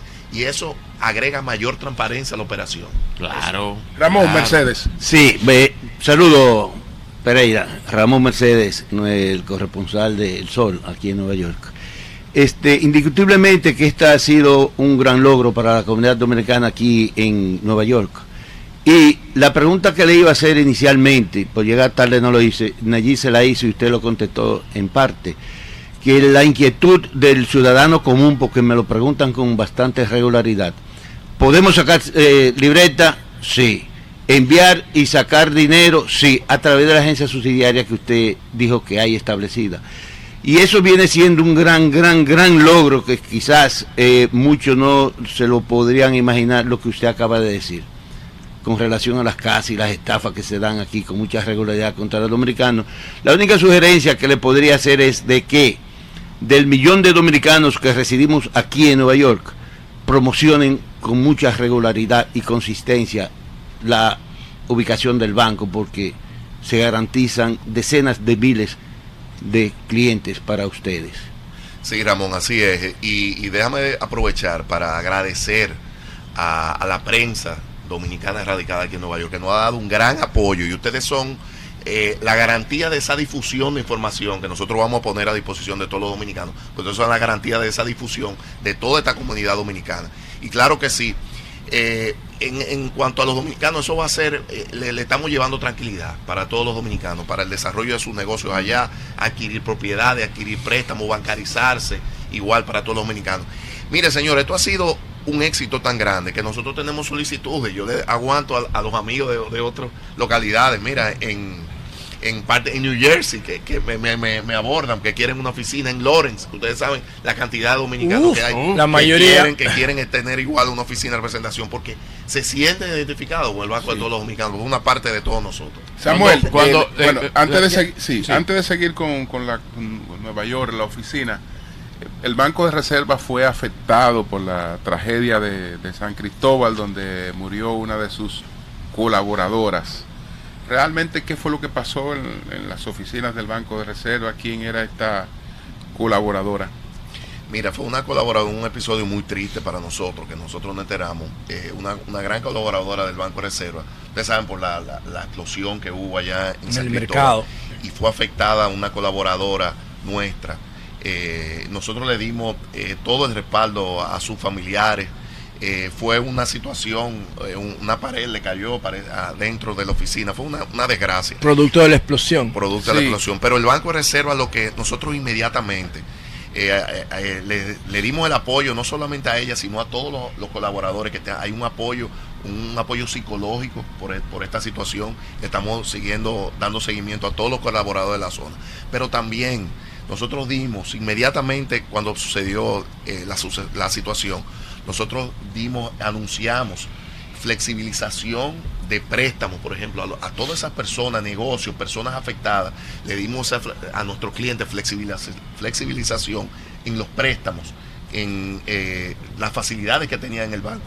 Y a esos negocios que no eran clientes del banco, que no son clientes del banco, también le dimos facilidades para que puedan seguir sus negocios, que no cierran, porque es una zona muy afectada por esa situación. Y el Banco Reserva estuvo a su lado. Pero no solamente en San Cristóbal, Julio. Mire, ustedes saben que por la situación que hay en Haití, por el cierre de la frontera, nosotros conversamos con el presidente Luis Abinader y, y tuvi- nos reunimos con el ministro de Industria, Comercio y Hito. Y, y no- el Banco Reserva está del, del lado de, lo- de los comerciantes y productores dominicanos. Nosotros, el equipo allá, mientras nosotros estamos aquí, el equipo está reunido con comerciantes, con asociaciones de comerciantes allá de la zona, de Elías Piña, de Jabón, brindándole flexibilizaciones igual a esos clientes nuestros que están allá. Que, que han tenido a Sí, porque tal vez la está- producción está por la detenido el- el por comercio igual, pero también dándole facilidades también a, a estos clientes comerciantes, porque el Banco de Reserva es así, apoyando la producción por la situación que está aconteciendo en la, en la frontera. Señor administrador, Robinson Portorreal es un rostro humano excelente del Banco de Oh. Reservas. Cada vez que va al programa a hablar de una exposición inmobiliaria o de Claro que no vehículos del aquí. banco, que lo hace como una especie de poesía Sí, es un- coreada. es un y a uno se es le Robinson, graba Robinson eso. Portorreal, Sí. sí. Sí, y yo lo estoy recordando en estos momentos para preguntarle, los dominicanos de acá que quieran participar y, y beneficiarse de las condiciones excepcionales que ofrecen en esas exposiciones, en esas ferias, lo podrían hacer Los en productos y coordinación servicios de- con los dominicanos de allá, digamos, alguien de acá quiera participar y comprar algo para alguien de allá, ¿eso se ha contemplado? Sí, mira, antes que de, de- de- para recordar el, eh, la persona, el nombre de la víctima, es yo, Sí. Jovelina Ravelo, que, que de verdad que, que De lo de San que le hemos seguido, Cristóbal. de lo de San Cristóbal, Jovelina que le hemos Ravelo. dado el, el- el- El apoyo. a sus familiares. Sí, como todas las ferias, ustedes saben que nosotros eh, durante el año tenemos eh, varias ferias. Tenemos la Expo Pyme Ban Reserva, tenemos también la Expo Gar Ban Reserva y la Expo Móvil Reserva. Son las tres ferias más exitosas en cuanto a los préstamos de- para las pymes, vehículos y viviendas. Aquí los dominicanos, déjame decirte que igual, que aquí nosotros tenemos conversaciones con desarrolladores inmobiliarios, porque como vuelvo y digo, aquí el producto eh, que más se solicita son los préstamos hipotecarios. Nosotros tenemos conversaciones con desarrollo inmobiliario que están felices y ansiosos de nosotros poder realizar ferias hipotecarias aquí en la oficina de representación para ellos ofrecer su producto. Eso le da, va a potencializar su, su cartera de clientes porque aquí hay un, es una realidad, Un la mercado cantidad, cautivo un aquí. mercado cautivo, un nicho aquí de negocio, aquí en esta comunidad. Y ellos pueden, nos han dicho que quieren realizar las ferias. Igual los préstamos de vehículos, por ejemplo, el dominicano que quiera adquirir un vehículo allá en, en República Dominicana, nosotros vamos a, va a tener las mismas condiciones de tasa que se dan allá en el Banco de Reserva de la República Dominicana, lo van a tener aquí en la ciudad de Nueva York. Es un apoyo y, y a que le vamos a dar a toda la comunidad que puede, eh, va a venir a fortalecer ese vínculo que hay con el Banco de Sí. Reserva. Samuel, no, no quiero, no quiero tras, tras cámaras eh, conversábamos sobre esta selección de la, del lugar de la, de la oficina de representación. Y, y tú me hiciste una historia, no sé si tú la puedes compartir, porque la, vi muy interesante, que los dominicanos sepan por qué el Banco de todos los dominicanos eligió estar aquí en la 181 y Ámsterdam. Porque le, dijeron a, Samuel y compartió la historia. Qué bueno que la digas tú, no quiero decirla yo. Sí, sí, sí.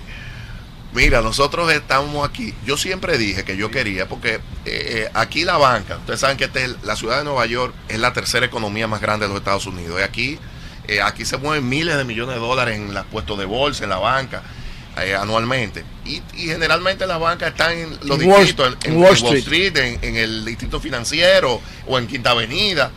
Nosotros no. Yo decía siempre al equipo, yo quiero estar en el corazón de los dominicanos, en Washington High. Nosotros venimos aquí el equipo y caminamos toda la zona y era viendo locales, estábamos viendo eh, posibilidades y nos enseñaban, pero por la zona, como somos nosotros dominicanos, nosotros queríamos ver, va- vamos a ver dónde lo ponemos. Y veníamos caminando. Y le dije, vamos a seguir caminando. Y veníamos caminando. Y yo veo esta edificación, este edificio. Y yo digo, oh, pero ven acá, ¿y qué es esto? Entonces me encuentro con un- uno, aquí como estamos los dominicanos, y me dice, mira, aquí van a poner un jalao. Y le digo yo, no, yo inmediatamente le llamé a Antonio. Antonio, que va a decir, Antonio de los creadores esa- del punto. Porque yo llamé a Antonio, Antonio me dijo, sí, yo voy a poner jalao y ese aquí. Y ahí fue, me puso en contacto con el, el- el coreano dueño del hotel, que aquí hay- eh, también me- me- me- aquí hay un hotel que está funcionando, o sea, que es muy eh, versátil esta edificación. Y nosotros inmediatamente tomamos eh, el local y, y ese fue el punto que decimos. Fue, es la única oficina de las tres que nosotros estamos en un primer piso. Y ustedes dirán, ¿por qué? Porque nosotros entendemos que es, esta ciudad de Nueva York es la que ma- mayor vocación tiene de que el banco pase de oficina de representación a banco inmediatamente y por eso nosotros tomamos el primer piso. Pero fue una historia de ver el punto aquí y Antonio, Antonio para allá, que no vino, que parece que gozó mucho en la fiesta. No, no, no, no, no, está para, está para Washington, porque hay una actividad importantísima Sí, con Biden. el presidente Biden. Sí, Sí, eh, que lo señor- puse, dijo, Oh. pero es que él tenía que llegar a una actividad con el presidente Biden. Sí. Así de sencillo. Quisiéramos hacerle una breve pregunta para una aclarándum. Eh, de esas eh, ferias que ustedes vienen haciendo y hacen, ¿no contempla el banco extrapolarla principalmente a estos estados adyacentes, Nueva Jersey, Pensilvania, etcétera, etcétera? Sí, claro. Es más, nosotros nos hemos adelantado. Ya nosotros, previo a la apertura de la oficina, hemos empezado a realizar ferias hipotecarias. Eh, nosotros hemos realizado en Lawrence, como dije, hemos realizado en New Jersey, aquí mismo en la ciudad de Nueva York. Tenemos puntos ejecutivos de negocio del Banco Reserva, han venido y nosotros hemos realizado ferias. En la, en la feria pasada de Pogar, que finalizó exitosamente, nosotros realizamos también aquí una feria hipotecaria. Claro que sí, nosotros vamos Oye, aquí está la oficina de representación, pero nosotros vamos a extrapolar a otros estados igual. Donde haya un dominicano, ahí estaremos nosotros con él, junto con él. Bueno, el, Banco de Reservas eh, recientemente, recientemente, pues eh, puso en circulación la primera y la única biografía autorizada de Johnny Pacheco. Eh, felicidades al Banco Julio, ahí, de Reserva por, por, por esta eh, por esta obra. Y- y pero- esta obra esta, esta obra Julio. estará a disposición del público. ¿Cómo, cómo el público la adquiere? Mira, eso fue, eh, eso fue algo que nos sentimos orgullosos de esa gloria nuestra de, de la salsa, Johnny Pacheco. Eso fue una idea que debo reconocer de nuestro director de comunicaciones, Wilson Rodríguez, que desde hace mucho tiempo estaba con esta idea de, de realizar un homenaje a Johnny Pacheco. Y es un libro interesantísimo en el cual se plasma toda la vida y todas las historias de Johnny Pacheco. Estuvo presente la viuda de, de- de Johnny Pacheco allá y todos los salseros que es allá. parte de la historia de la diáspora dominicana, Correcto. precisamente. Correctamente. Ustedes se recuerdan Sí, quién no conoce la Fanny All Star Claro. aquí, que fue un éxito. Johnny Pacheco. Y nosotros pusimos, ustedes saben que, la- eh, que además de, de nosotros brindar asesoría financiera, el tema de la banca, nosotros apoyamos mucho el arte y la cultura. Precisamente nosotros tenemos aquí cerca igual, en, en una de las instalaciones del Ministerio de Cultura, la puesta en una exposición de un libro que nosotros pusimos en circulación, que es El arte en la cabeza, donde más de 40 pintores dominicanos realiza- realizan una exposición eh, alegórica al carnaval y es interesantísimo. Yo invito a todos los dominicanos de aquí que vayan y pasan a ver esta exposición. Mira, eso del arte, que siempre digo, el apoyo que le ha dado el Banco de Reserva, Ustedes se recuerdan, señores, cuando nosotros estábamos en la época, si nos trasladamos en la pandemia, donde todo estaba cerrado, y gracias al apoyo y al seguimiento que dio eh, el presidente Luis Abinader y el gabinete de salud, el país se pudo abrir, recuperar la economía. El Banco de Reserva no era ajeno. Nosotros teníamos que, además de brindarle alegría al pueblo dominicano, también nosotros dijimos apoyar un renglón que era el tema de los que siempre me preguntan esto, el tema de la música y los conciertos, que siempre me dicen, ¿y por qué el banco está apoyando tanto conciertos? Que eso nunca se había visto en los bancos. Y yo le decía así, primero aperturar y darle alegría al pueblo, pero también ese nicho de negocio se ha potencializado por el apoyo del Banco de Reserva, pero también es un buen negocio para el banco. Señores, ¿Por qué? mire, cuando nosotros llegamos a la gestión nuestra, apenas el banco tenía apenas 500 y pico de mil tarjetas de crédito emitidas, el banco. Hoy a la fecha, el Banco de Reserva tiene más de 1.1 millones de tarjetas emitidas, el banco más grande con tarjetas emitidas. Nosotros hemos duplicado. ¿Cómo se logra eso en gran parte? Porque en estos conciertos nosotros hacemos acuerdos en donde nosotros, la preventa de esa boleta es con la tarjeta del banco. La gente se anima y saca la tarjeta del banco. Es un negocio. Sí, es Para una que buena tú tengas una estrategia, idea, eh, tú que lo sigues mucho, No, y o sea, nosotros- Bad Bunny, por ejemplo, tú que Sí, eres claro, fanático, eso el- fue una locura ese por- concierto, por ¿viste? ese, el banco, Los en, dos. en el banco, en ese concierto, solamente en venta, el banco vendió más de 60 millones de pesos en facturación en tarjeta de crédito. ¿Ustedes están hoy en- escuchando? ya hoy en día, hoy en día, para el banco, que antes criticaban y decían que el banco, ¿cómo se mete en eso? Que eso. Ya hay otros bancos que lo están haciendo y ya peleamos. Ya, ya estamos discutiendo y pele- Compitiendo en quién toma O sea, artista. Ya no han seguido otro banco porque han seguido el modelo de negocio. Mira, me aporta, Eh, para lo- mira, eh, para perdón, me aporta, me aporta Luis Miñoso que la biografía de Pacheco no se vende, ¿verdad?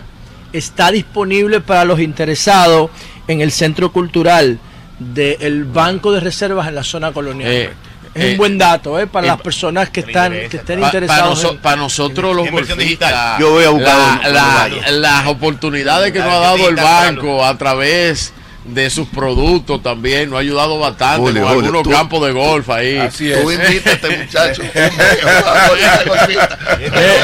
Eh, una facilidad, Samuel, una facilidad de ahí, bien. Miñoso, guárdame una biografía de... Una pregunta. Ah, perfecto. Hace unos perfecto. minutos leíamos el, el mensaje de doña Raquel felicitándolo por el banco y decía que no hay frío que se recita al calor humano que se sintió ayer con esta dominicanidad.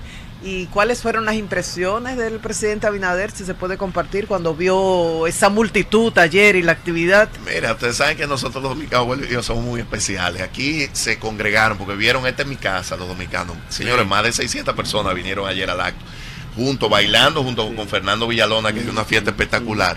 El presidente estaba feliz, contento, compartiendo con todos los dominicanos aquí. Raquel estaba, Raquel lo iba, lo iba a sacar a bailar ya, ya quería, ya quería bailar, estaba contenta, todo de verdad, porque fue una fiesta alegre, con- compartiendo junto con todos los dominicanos, de verdad. Un momento, eh, yo creo que, que esa alegría, eh, nosotros nos sentimos orgullosos como, como equipo, que, que quiero felicitar, no quiero dejar de, de pasar ese momento, de felicitar. Yo siempre digo que el mayor activo que tiene el Banco Reserva son sus colaboradores, los más de 12 mil colaboradores que tiene eh, toda la familia Reserva, y eso es un logro, esta, esta apertura de esta oficina es un logro del trabajo. Aquí con cuántos colaboradores arranca aquí.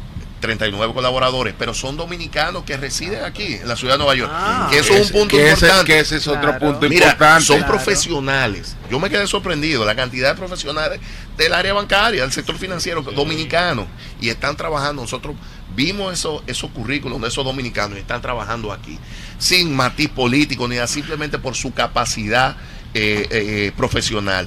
Vino un, un equipo también adicional de allá del Banco de Reserva a, a darle entrenamiento también a todo ese personal que se va a quedar por al- alrededor de 30 días aquí.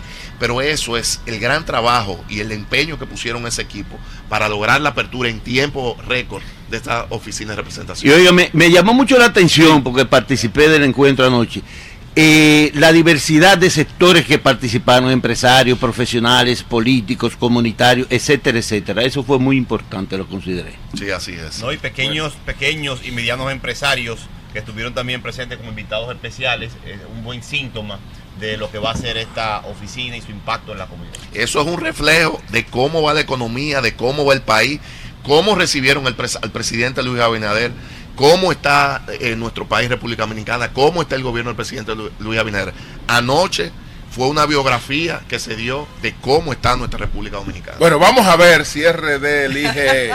eh, confirma esas Vamos- cosas. va- Vamos a ver. van a ver dice. alguna cosa buena Son ahí. datos siempre confiables, los seguimos. Mira, Samuel, Samuel, hay, hay un. hay- eh, la facilidad. No hicieron, Miñoso, no, no hicieron una facilidad con un concierto ahí de un inglés que hay allá que cuesta. De que 150 mil pesos una boleta. y no hay no. boleta. Ay, mi madre. Bueno, señores, muchas gracias. gracias. Gracias, Samuel. Muchas gracias Excelente. a Samuel Pereira, el administrador general de el Banreservas y éxito, éxito, porque sabemos que los dominicanos van a acoger estas instalaciones del, del Banco de Oh, Reserva como, como, como propia. Ya me Como- están hablando de Lawrence, Massachusetts. Me están escribiendo los seguidores de nosotros. En Eh, hicieron- Atlanta dice Sí. Danilo Cruz que Sí. cuando van a tener una oficina, Ah, aunque sea ah, pequeña en Atlanta. Ahí estaba hablando Danilo y Danilo me llamó precisamente Sí. para preguntarme sobre los pensionados que le hacen un trámite eh, larguísimo, que si pudieran lograr que le hicieran esos pagos a través de cuentas del Banco de Reservas. Había que ver esos amarres ahí para los ejecutivos de reserva, cómo pueden hacer eso. Y gracias, gracias por eh, obsequiarme la biografía de Pacheco. Ah, son rápido, fue- son rápido fue para que la presente, que usted se la- se la me dice, me dice don Julio la- que no podemos terminar sin decirle a los dominicanos la Sí. dirección donde está la oficina del Banco de Reserva. Está la oficina de representación del Banco de Reserva de la República Dominicana. Está en la 181 y Amsterdam, aquí mismo donde está el Radio Hotel en la parte ejecutiva, 181 y Amsterdam, aquí en Vir- Washington Heights. Virgilio, y nos recuerda Omar de la Cruz que el Banco de Reservas patrocina el Festival de Cine Global de Santo Domingo y que el año próximo, en el 2024, está dedicado a la ciudad de Nueva York. Muy bien. Qué bueno, pues Bueno. gracias a Samuel Pereira, el administrador general del Banco de Reservas. Nosotros hacemos ahora una pausa. Al regreso, Caliente. señores, Caliente. los resultados de. RD Elige. Cambio fuera.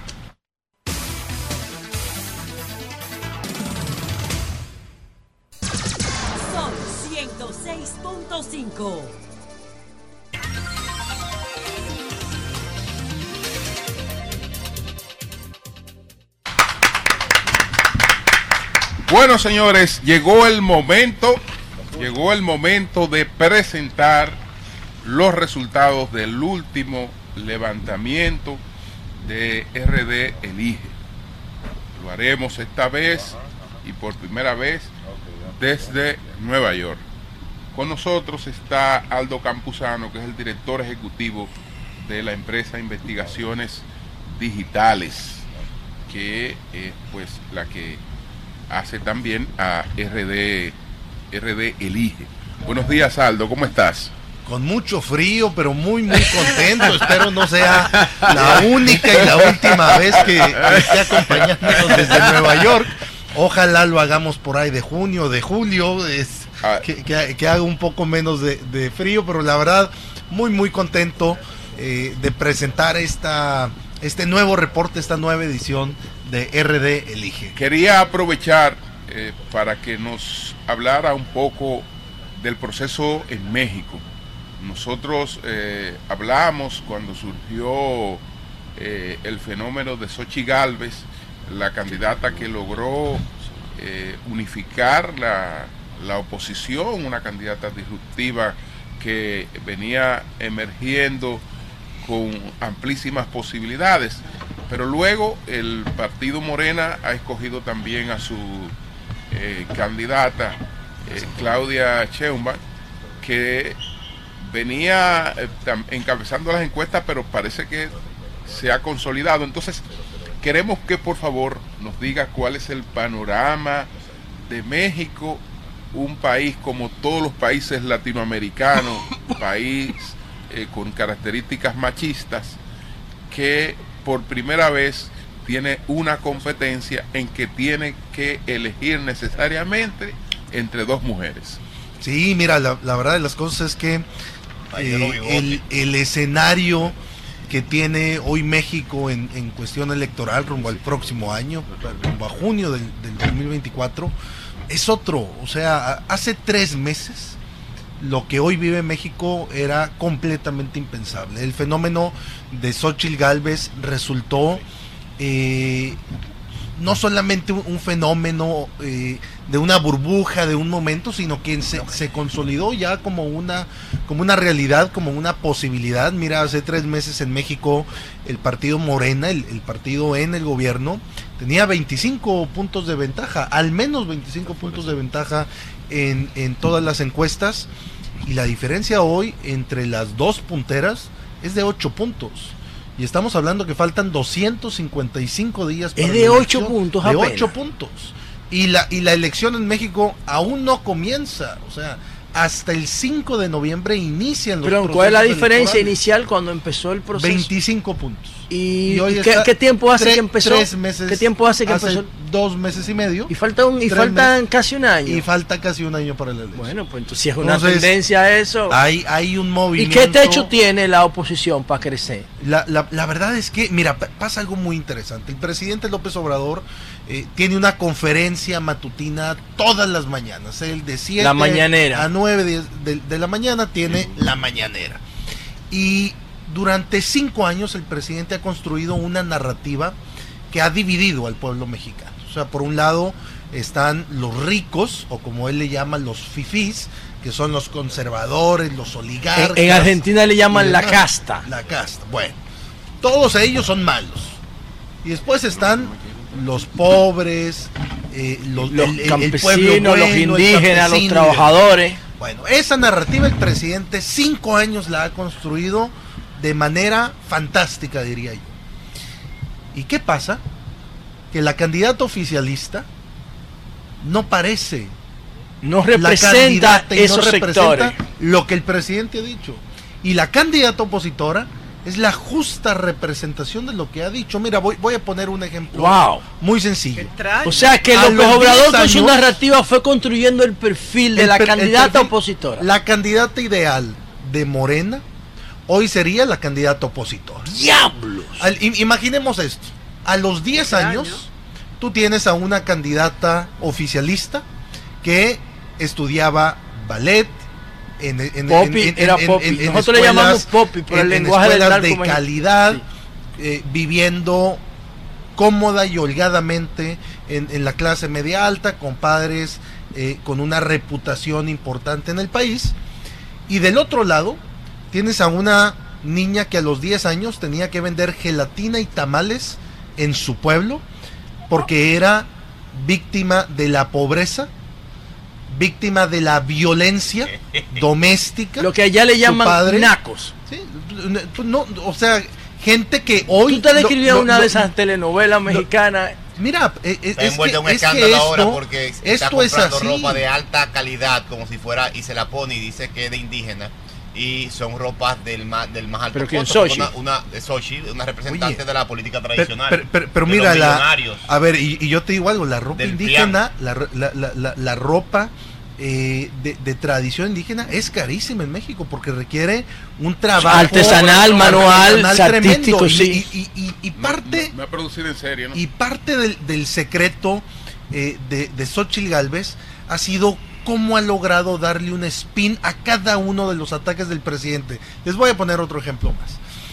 Hace una semana, Morena pidió la demolición de la casa de la candidata opositora. La demolición. La demolición de la casa. Pero es una casa que tiene algún simbolismo o algo. Porque, según ellos, faltaba un permiso para que esa casa estuviera en regla. Es un permiso que tenía que tramitarlo la constructora. Bueno, entonces dicen, vamos a demoler la casa, la casa de la candidata opositora es una casa ilegal. ¿Y sabes qué sale y dice la candidata opositora? En lugar de victimizarse y tirarse al piso, dice, derrumben mi casa, me iré a vivir al lugar de todos los mexicanos que me abran la puerta. Wow. Y hoy tiene una semana que esa candidata está durmiendo en los hogares de mexicanos. ¿Una semana? Que la han invitado a sus hogares. Bueno, Señor señores, nos toca, nos toca dar una información muy triste. Eh, me la confirmó Nayib también. Ah, Miguel Medina, varias pasó. personas que Uf, coño. han conversado con la doctora Mierda, coño, mierda. Lamentablemente se produjo el fallecimiento de don Álvaro Albelo. Wow. Ah, caramba. Sí, es una noticia que realmente nos golpea, nos golpea Duro. muy, muy duro. Todo el mundo sabe los nuestros vínculos con Don Álvaro, que realmente Wow, yo sabía que no se iba a recuperar de esta. La última vez que lo escuché, Sí. Bueno, Ya tenía un Señores. tiempo luchando sí. eh, con el cáncer, El una de la de complicaciones que tenía. Y sabemos que para ustedes, digo para ustedes que estuvieron trabajando tanto tiempo junto a él, era como una familia. Inclusive en los momentos en que este equipo vino aquí a, a Radio RCC Media, pues que tuvieron, bueno, se desprendieron de esa empresa y de esa familia, pero siempre han hablado con mucho cariño, con mucho amor de él y ese nexo se ha mantenido siempre. Eh, ha sido muy admirable cómo él se mantuvo trabajando durante años, aún enfrentando esa enfermedad y las complicaciones que tuvo. Y justamente hablaba con Najib recientemente que decía que ya, ya él estaba cansado de luchar. Eso Era me decía Najib, ¿verdad? Era un ya gladiador. estaba cansado. Yo lo escuché la última vez el día de la tormenta Franklin. El día de la tormenta Franklin, con la misma, con, no con el mismo vigor, pero sí con la misma con la misma capacidad comunicacional, con el mismo interés, con, con una memoria prodigiosa. El día de la tormenta Franklin, hace menos de un mes, pero luego cayó en esta crisis. Yo sabía que ya de esta no se podía recuperar. Un gladiador, un guerrero, un tipo que cambió a Mario. Vanessa, Wow. Claudia, Coño, sus hijos, a su esposa, Bueno. a toda la familia. Nuestra solidaridad y que en paz descanse su alma. Bueno, Uf. señores, vamos después Diablo, esta- murió trabajando ese esta lamentable, lamentable noticia. Eh, vamos a presentar los, los resultados de RDLI. Vamos a presentar los resultados. Adelante, Aldo.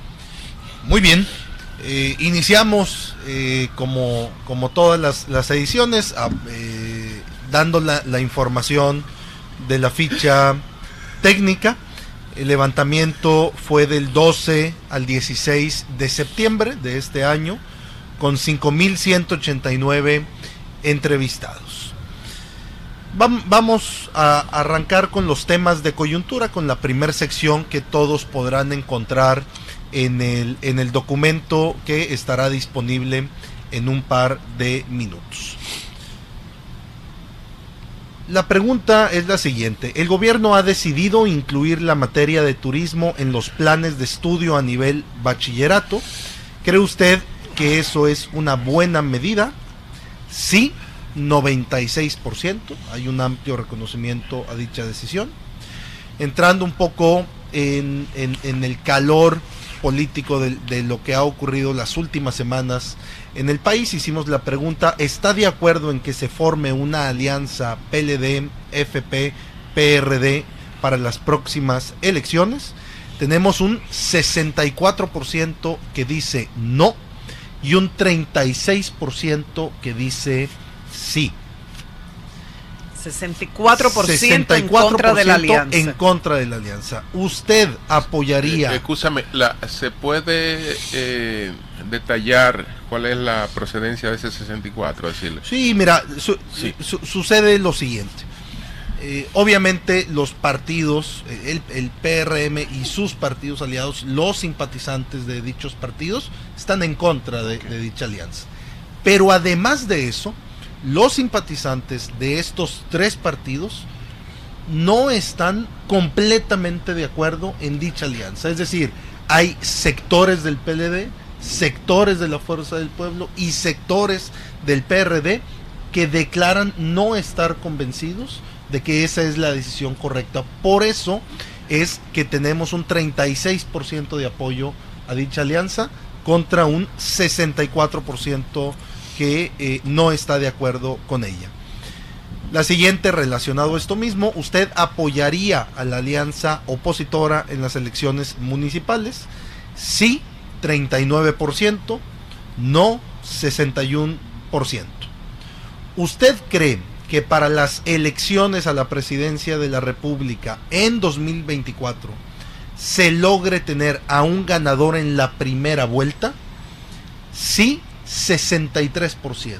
Es decir, más de la mitad de los dominicanos, dos de cada tres dominicanos prácticamente, tienen una expectativa de que el próximo presidente será electo en la primera vuelta, es, es decir, eh, va, va- se va a resolver pronto y rápido Pero, al pero llama la atención con tan alto rechazo a la alianza que piensen que sí que se puede resolver en primera vuelta, porque sin alianza pensaba que era muy difícil. Bueno, eh, eh, Pero así- esa, esa es la opinión de... Sí, sí, de la, la- la- la opinión del dominicano. ¿Cómo califica la actuación del gobierno ante el paso de la tormenta Franklin? Tenemos un 75% de aprobación sobre la actuación del gobierno, 54% dicen lo atendió de manera excelente o buena, un, un- un alto nivel de reconocimiento, 21% declara que la atención fue regular eh, y solamente un 25% declara que fue una atención mala o pésima. En, Eh, en- en eso, ¿cómo- eh, en eso hay algún eh, se, se midió exactamente cuántas una semana después, no, dos semanas Dos después. semanas después. Dos semanas. Dos semanas sí. después.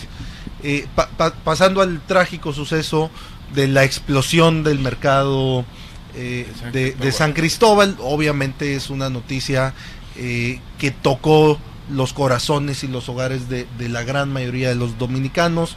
97% de los dominicanos se dice enterado de lo que sucedió en, en el mercado.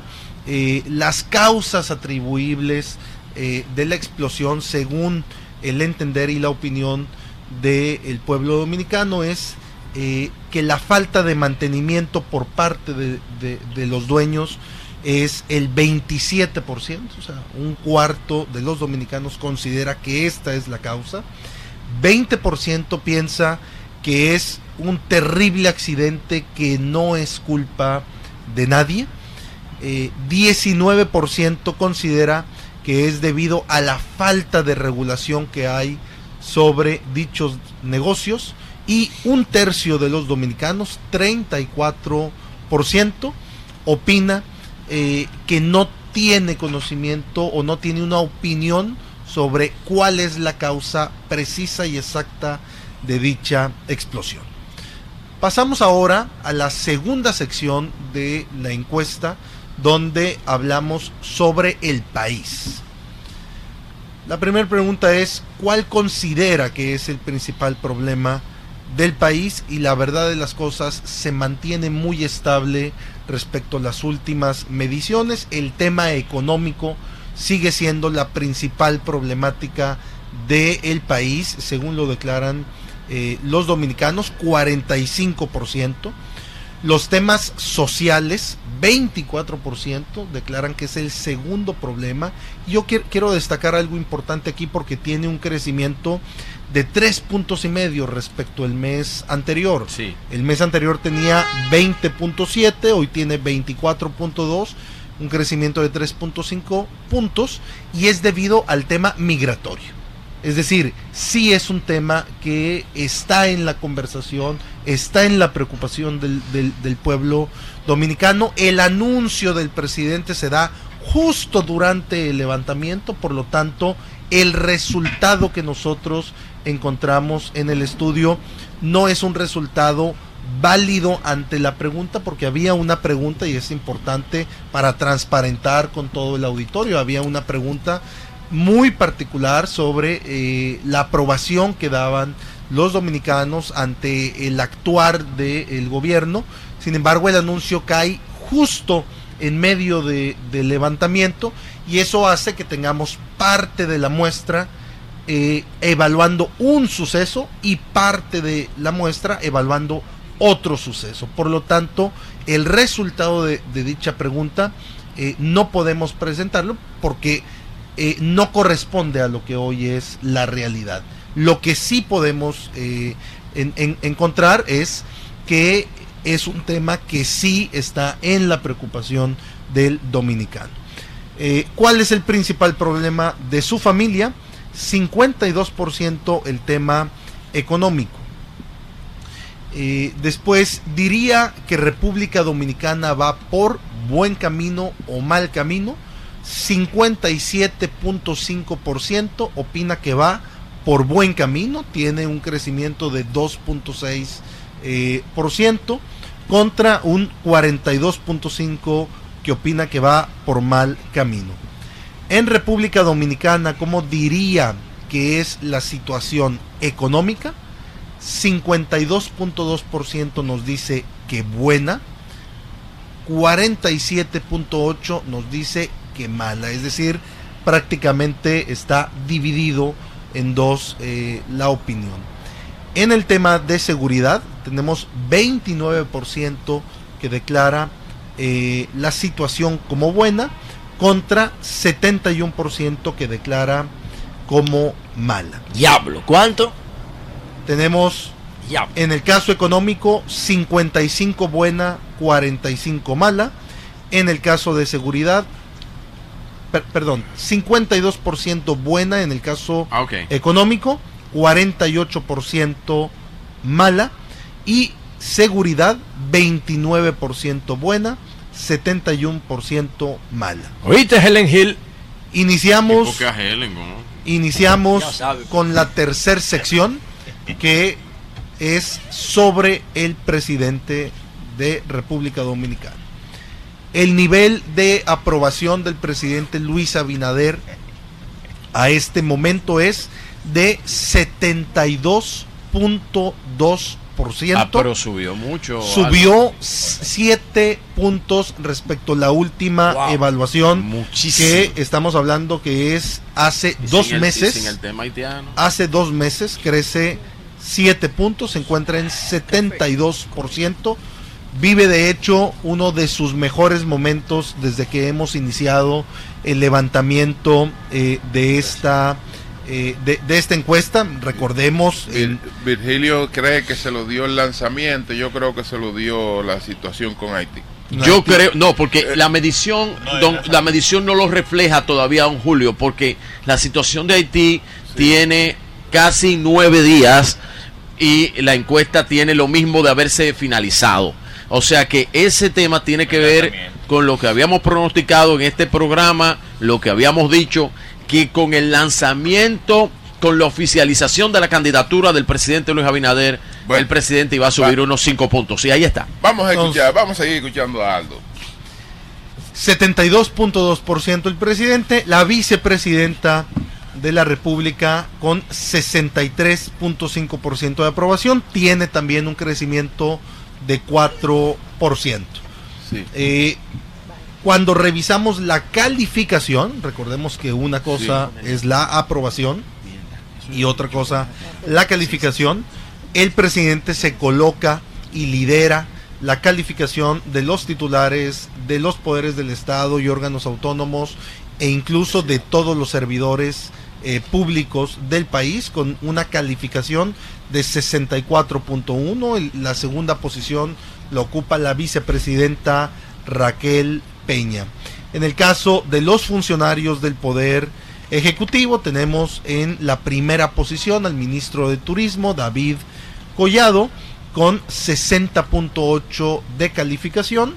Eh, y después le siguen Miriam Germán, Luis Miguel de Camps, Eduardo Sanz Lobatón, Alejandro Fernández Whipple, Carlos Bonilla y Wellington Arnaud en las primeras posiciones y las últimas dos posiciones eh, como tradicionalmente ha sido desde hace algunas mediciones se encuentran para el ministro sin cartera Roberto Fulcar y para Jesús Chu Vázquez.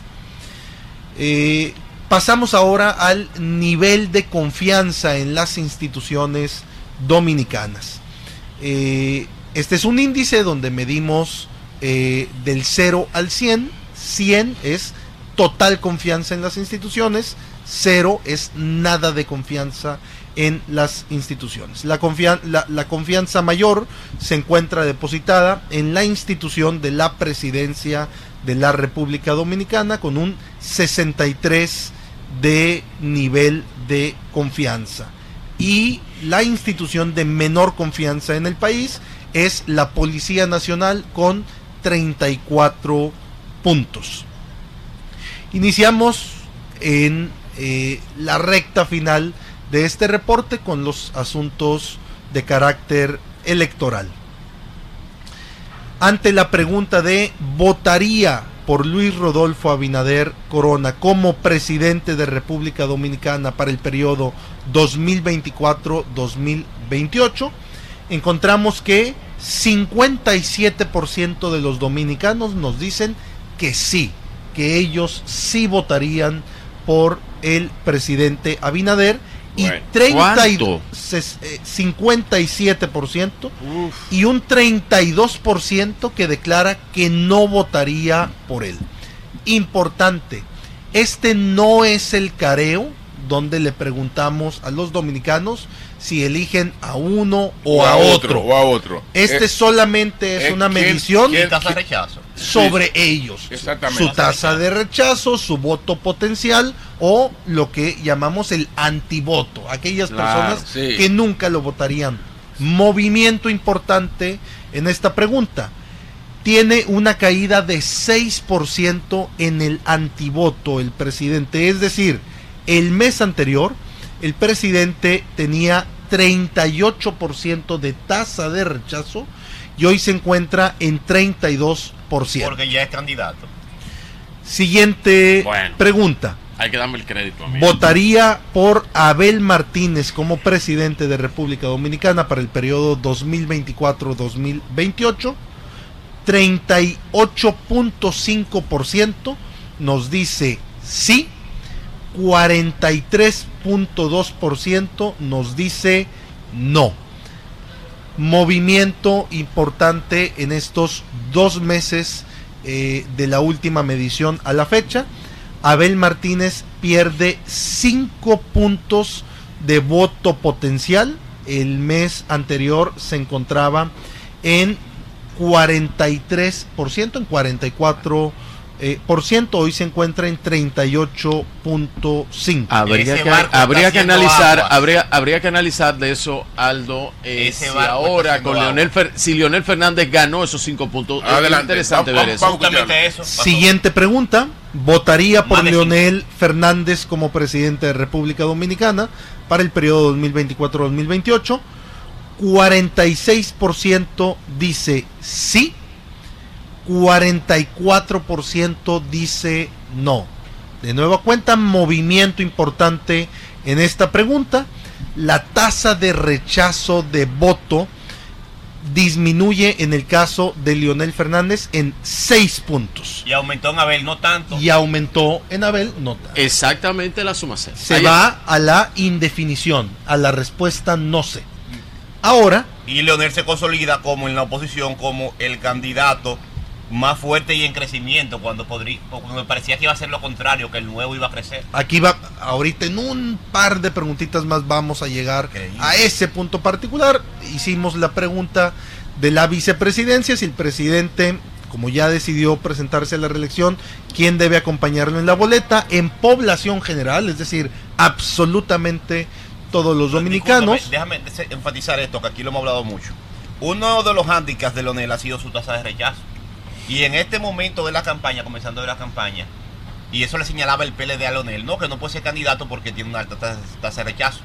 Leonel está reduciendo su tasa de rechazo y el candidato del PLD que no ha gobernado lo está aumentando. De, de hecho, en el caso de, de Leonel Fernández, en el caso de Leonel Fernández, en este mes ya logra superar con el voto potencial al antivoto que él tenía. En el caso de la encuesta nuestra, esto es la primera vez que sucede, pero la tendencia, si uno ve de diciembre del año pasado a la fecha, es claramente a la alza en su voto potencial y a la baja en su tasa de rechazo. Eh, ante la, la decisión del presidente de presentarse a la reelección, ¿quién debería acompañarlo en la boleta como vicepresidente o vicepresidenta? Ante población general tenemos 33.5% David Collado, 29.4% Carolina Mejía y 23.8% Raquel Peña. Si esta pregunta la hacemos exclusivamente a los simpatizantes del PRM, tenemos que la opinión dice en 35.5% que David Collado debe de ser el eh, quien lo acompañe como vicepresidente contra un 34.5 de la actual vicepresidenta Raquel Peña.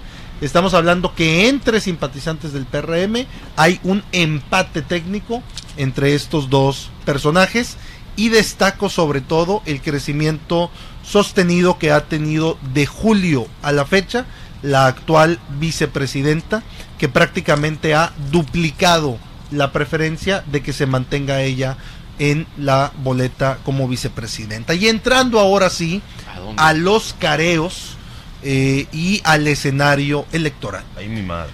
Si las elecciones de 2024 para presidente de República Dominicana fueran hoy, ¿cuál opción votaría? De partido.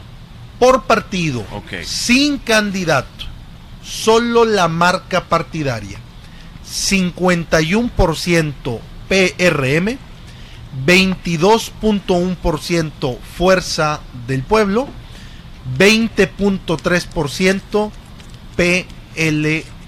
Eso es muy importante, Aldo, eso que tú estás resaltando. Y es bueno que tú lo vuelvas y lo leas, porque el marcaje partidario político te da una certeza sobre el voto de los candidatos que en ese que en esos partidos se representen porque es la marca es una combinación entre marca candidato siempre lo que hay porque la gente va a buscar los recuadros de esos partidos en esos modelos tradicionalistas como los que tenemos en la República Dominicana. Es que te cuesta, te Repítelo, cuesta- este Vuelve y repítelo, Aldo, porque eso es dato- importante. Este dato es un, un gol, un golpe mortal para el PLD, porque el, PLD decía No, no que, el. PLD, que la fortaleza del PLD era el partido, No. que Leonel no tenía partido, pero No. en esta encuesta No. dice No. que el partido de Leonel, como partido, está por encima del Déjame- PLD ya. Déjame explicarte. No, no, déjame explicarte algo. No, no. Jonathan, yo, yo creo que Aldo lo va también te va a decir eso. Muy tiene que te- tiene que ver algo con otra cosa. Mira, el PLD ahí subió. Porque el PLD estaba más bajo como partido en intención Pero- de voto. Creo que Bueno, subió. pero ¿dónde Pero subió? vamos a continuar. Respecto- Se redujo dos puntos, Va- dice ahí. va- Se va- redujo. Analizando, Ay, carajo. analizando Vamos a estos cambios, aquí. Vamos a continuar. Vamos Anal- analizando Vamos estos cambios, si revisamos Era ese bien. 51% de PRM, PRM 5%. tiene un crecimiento de dos puntos y medio respecto eh, hace dos meses que fue la última medición pública. Fuerza del Pueblo prácticamente se mantiene igual, 22, 23 puntos. Y PLD pierde Ah, pero fue que 2.6%. Perdió. 20.3%. Ahora bien, como se decía ya en la mesa, una cosa es la intención de marca y la fuerza del partido y otro lo que sucede ya cuando ponemos a los candidatos. Y es lo que vamos a ver a continuación. Si hoy fueran las elecciones a presidente de República Dominicana, ¿cuál opción votaría? Aquí sí tenemos ya la combinación de partido y candidato. Luis Abinader 53.1 tiene un crecimiento de 2.8 respecto a la última medición. Y si comparamos con el 51% del partido, esto quiere decir que la figura de Luis Abinader le suma a la fuerza que tiene actualmente el PRM. En segundo lugar se encuentra Leonel Fernández con 27.8%. Es un crecimiento de 3 puntos y medio respecto la última medición. Y si comparamos con eh, la intención de voto de partido que es de 22, la figura de Leonel Fernández adicional a la que ya tiene congregada en el partido le suma 5 puntos a la marca partidaria. Y en el caso de Abel Martínez se encuentra en 16.6%, tiene una caída de 6 puntos respecto a la última medición y si comparamos con la potencia del partido de 20 puntos contra 17, eso quiere decir que hay un 3% de los simpatizantes o de quienes votarían por el PLD que hoy no han sido convencidos de votar por la figura de Abel Lo dijo Danilo, Martínez. que en el PLD prefieren a Leonel. Si solo hubiera dos candidatos a presidente de República Dominicana, ¿cuál opción votaría Luis Abinader, estos son escenarios de segunda vuelta, Luis Abinader 57%, 57.4%, Abel Martínez 34%.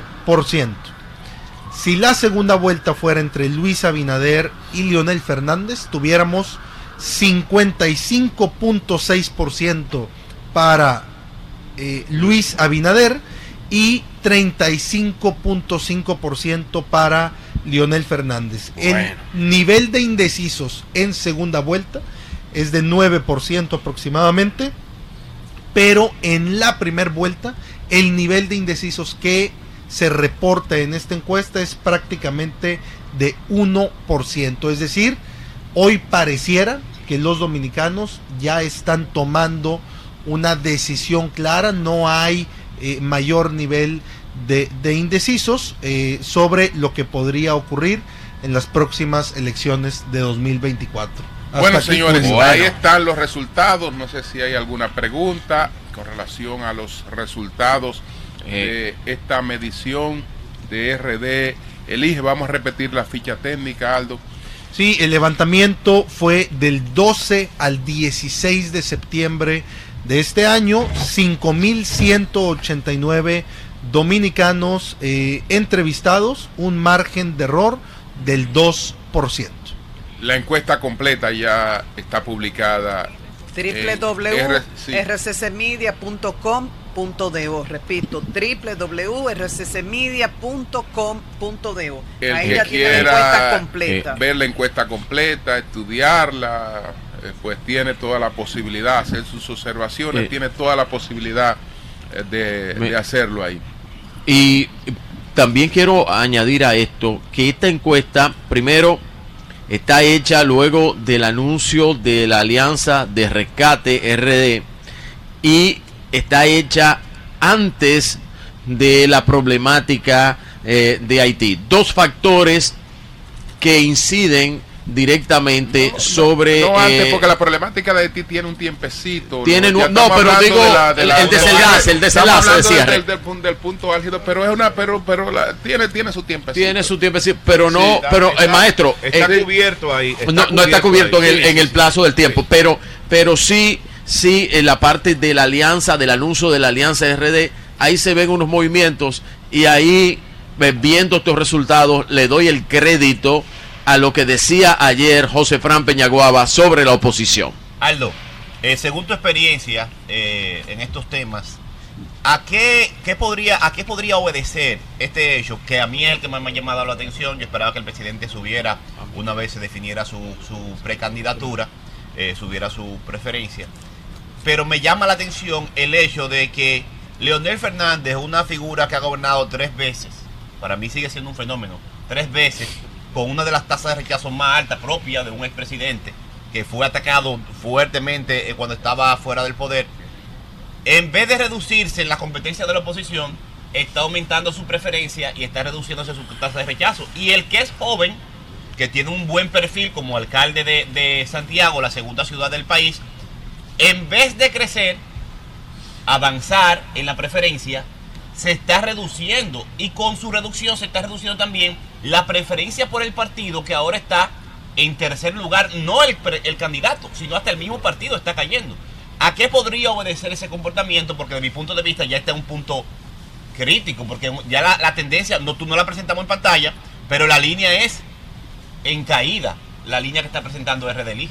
Sí, mira, la, la- la verdad pueden ser muchos factores. y si quiero ser un poco eh, purista en mi respuesta, yo tendría que decirte que para poder responderte correctamente tendría que hacer una investigación cualitativa, un focus group para entender exactamente cuáles están siendo los motivadores, pero puedo plantear algunas hipótesis. Adelante. Eh, algunas de, de ellas pueden ser eh, la capacidad de resolución de los problemas que están encontrando los dominicanos en el país. Es decir, eh, quizá lo que está sucediendo es que al tener al actual presidente y a un expresidente en, entre la, la boleta electoral, eh, el dominicano, el electorado dominicano está decidiendo eh, un perfil que tenga probada experiencia en la resolución de problemas eso sí- eso tiene nacionales. Eh, un segundo factor importante siempre son cómo se van moviendo las tendencias. Es decir, el electorado opositor al presidente, conforme en ve que hay una tendencia hacia determinada persona, en este caso, eh, sobre Leonel Fernández, que ha venido consolidándose paso a paso en los últimos meses, el electorado opositor puede terminar decidiendo, él es quien puede dar la mejor batalla al, al presidente de la República y por lo tanto vamos a iniciar eh, a, a conjuntar esfuerzos sobre su figura. Entonces, esas son dos Bien. hipótesis que habría que validarlas, pero que pongo sobre la mesa. Bueno, señores, los resultados de RD Elige ahí están. También ya esos resultados fueron eh, publicados en nuestra página web. Todo el que lo quiera ver, que entre a las redes de RCC Media y de Sol. Gracias, Aldo Campuzano, director de RD Elige, director ejecutivo también de la empresa de Investigaciones Julio, Digitales. Hemos estado en comunicación con Víctor Gómez. Víctor Gómez está en compañía de doña Ivette, de la familia de don Álvaro Arbelo. Nos dice que todavía están esperando, él está en la clínica, no vamos a decir la clínica a propósito, aunque sabemos cuál, porque es un momento muy difícil, no quieren que el lugar se llene de, medios de comunicación, hasta tanto planifiquen todo. Tan pronto Víctor tenga la información que le dé doña Ivette, vamos a informarlo a ustedes. Pero él está en espera de eso, en la clínica, esperando que le entreguen el cuerpo y para tomar la decisión sobre el funeral. Más adelante, si el equipo que considera a don Álvaro como su padre está en condiciones de hacerlo, a mí me encantaría poder escuchar, o sea, que todas esas luces de don Álvaro, porque ese amor tan grande, porque es una manera de recordarlo, de honrarlo. De mi parte, yo creo que el, programa de hoy se lo podemos dedicar a él. Cuando a uno se le muere alguien querido, uno constantemente piensa, ¿qué haría papá? ¿Qué haría mamá? ¿Qué haría el abuelo en estas condiciones? Y si uno se pregunta en una situación así, ¿qué él haría? Seguir trabajando. Entonces creo que Y- y hay este un trabajo parte de hoy médico se lo podemos dedicar a él. Hay un parte médico. de- Víctor lo que me dice, hasta tanto doña Ivette me autoriza y es normal, no puedo darle información. Pero lo bueno es que tenemos a Víctor ahí. Claro que sí. Y él está dispuesto a llamar tan pronto doña Ivette le diga, puedes dar esta información. Y si ustedes más adelante están en condiciones de hablar un poquito, sería ideal escucharlo. Y si no, seguimos trabajando, dedicándoselo a él. Son las 9.39 de la mañana. Eh, como sabemos, se produjo esta noticia en el día de hoy del fallecimiento de don Álvaro Arbelo. Sabíamos que él estaba en condiciones delicadas de salud, que ya prácticamente había abandonado ese espíritu ¿no? de, de lucha, de batalla que siempre le acompañó. Ya él estaba eh, viviendo unos últimos días en que estaba ya eh, en espera ¿no? de, de la partida sin mayores resistencias. Así es que vamos a hacer la pausa. Nosotros, ustedes saben que estamos en Nueva York. Eh, aquí acabamos de presentar los resultados de RD Elige. Ahora vamos a una pausa. Cambio fuera. Bien, señores, nosotros continuamos con el sol de la mañana desde Jalao, en Nueva York. Acabamos de presentar los resultados de RD Elige, que están disponibles en todas las redes de, de Sol y en nuestra página web está completa, eh, pues publicada esta, esta encuesta y hemos compartido la información sobre el fallecimiento de don Álvaro Arbelo en la República Dominicana. Nosotros hemos estado en contacto con su, con su esposa, la doctora Ivette Pujols. Ella está en compañía de familia, está en compañía de Víctor Gómez Casanova, pues coordinando eh, las cosas que eh, se harán para despedir a, don Álvaro. Eh, creo que en cumplimiento de su de sus propias disposiciones no, no habrá no habrá funerales hasta ahora es lo que tengo lo que tengo entendido, sino que se procederá a una, a una cremación discreta.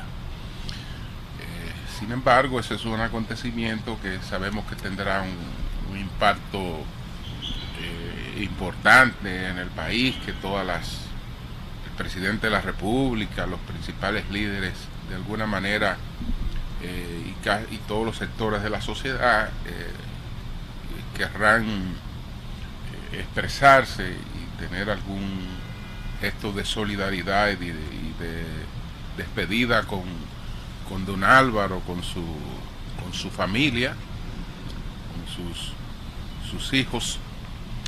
Y bueno, ya desde que tengamos todas las informaciones eh, con relación a esto, lo vamos a compartir. Creo que tenemos aquí a Víctor Gómez Casanova. Y mientras ponemos sí. a Víctor, ya hay un mensaje del presidente Luis Abinader, Julio. Dice, lamentamos profundamente el fallecimiento de don Álvaro Arbelo, hijo, una figura icónica en la historia de la comunicación radial y periodismo deportivo, como narrador y colu- columnista en la República Dominicana. Enviamos nuestras más sinceras condolencias a su familia y seres queridos. Paz a su alma. Bueno, aquí está, aquí está Víctor Gómez Casanova. Víctor. Víctor, te escuchamos. Adelante. ¿Qué, qué, qué, qué, qué puede decirnos, Víctor? Mira, Julio, todo el país sabe que el hijo mayor de don Álvaro, el embajador Mario Arbelo, es embajador de la República Dominicana ante la ONU, ante la FAO, el Departamento de la ONU de Agricultura y Alimentación. y Entonces él tiene su sede en Roma, en Italia. Entonces don Alvarito murió esta mañana hace una hora y media, dos horas. Entonces doña Ivette se comunicó con Mario para darle la noticia y entonces doña Ivette, por respeto a su hijo mayor y a sus hijos, tiene que esperar que Mario llegue para determinar cuáles serían las honras fúnebres o las diferentes... O sea, ahora mismo doña Ivette no está en, en condiciones, como ustedes comprenderán, de, de- tener eh, definido lo que son sus sus honras fúnebres, o sea, ella está eh, muy aquejada, eh, una situación, él venía con una situación delicada de salud hace varios días, tú recuerdas Julio que lo hablamos antes de ayer, antes de tu irte y lamentablemente esta mañana eh, tuvo una situación eh, de dificultad para respirar, parece que le bajó mucho la presión, entonces cuando doña Ives se dio cuenta en la mañana que él estaba teniendo dificultad para respirar, inmediatamente eh, lo trasladó ella personalmente, no quiso esperar llamar a ninguna ambulancia, sino que ella misma lo trasladó con, la, con el apoyo, la asistencia de una persona que, que estaba ya desde hace un tiempo asistiéndole y entonces vinimos aquí a la clínica, ella me llamó, entonces ahora estoy aquí con ella, pero eh, está Claudia y Vanessa, están sus hijas, pero Mario no ha llegado todavía, como tú comprenderás lo que te decía, él, él está en Roma, ¿no? Entonces eh, se va a esperar que llegue Mario, vamos a esperar que llegue Mario y cuando llegue Mario entonces la familia se reunirá con Doña Ibe, sus hijos y determinarán entonces qué, qué, qué hacer. Eh, ahí Doña Ibe me estuvo comentando y el propio Don Alvarito, él, él había decidido, o sea, él había dicho eh, cómo él quería que fueran sus sus exequias, pero no, no me corresponde a mí decirlo, tú sabes, por, por un asunto de delicadeza, yo lo comparto contigo en privado, pero no públicamente. Entonces vamos a esperar que Mario llegue y que sus hijos y Ibe sean los que determinen el cumplimiento de su última voluntad, porque él sí lo había expresado, no- nos lo había dicho y a nosotros también, ¿no? Pero eso es algo privado y yo entiendo que debe ser la familia que debe informar esas cosas. Lo que sí, muy lamentable, él, él tuvo una, una recaída de salud, ya él tenía las últimas dos semanas, doña Ibe estaba muy preocupada porque él estaba presentando un cuadro de debilidad física, no quería, tú sabes, no quería, tú sabes, no, no tengo que decirte cómo es el temperamento de don Álvaro, todo el mundo sabe. Entonces, ella estaba preocupada, él estaba comiendo, ella peleando con él, pero él con su, con su afán y su, su actitud. Pero nada, eh, eh, imagínate, una gloria del periodismo, un hombre que marcó una época, un padre para nosotros, un ejemplo, un maestro, ¿no? Entonces, ya tú comprenderás cómo estamos aquí. Ella no quiere que yo diga la clínica donde estamos, por razones obvias, ¿no? Para, ¿Hasta, hasta para mantenerla. ¿Hasta qué tiempo estuvo, hasta qué tiempo estuvo él, eh, Víctor, laborando? Doña Eve, ¿qué tiempo duró él? ¿Hasta qué tiempo estaba él saliendo al aire? Hace como un mes.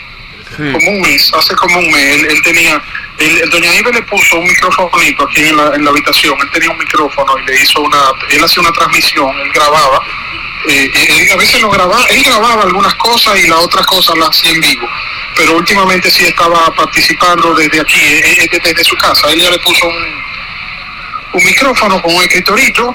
Él estaba caminando con cierta dificultad porque estaba debilucho ya, pero siempre, él lo que hacía es que no bajaba abajo. Tú recuerdas la salita de abajo, ya no bajaba y doña Ibe lo mantenía arriba.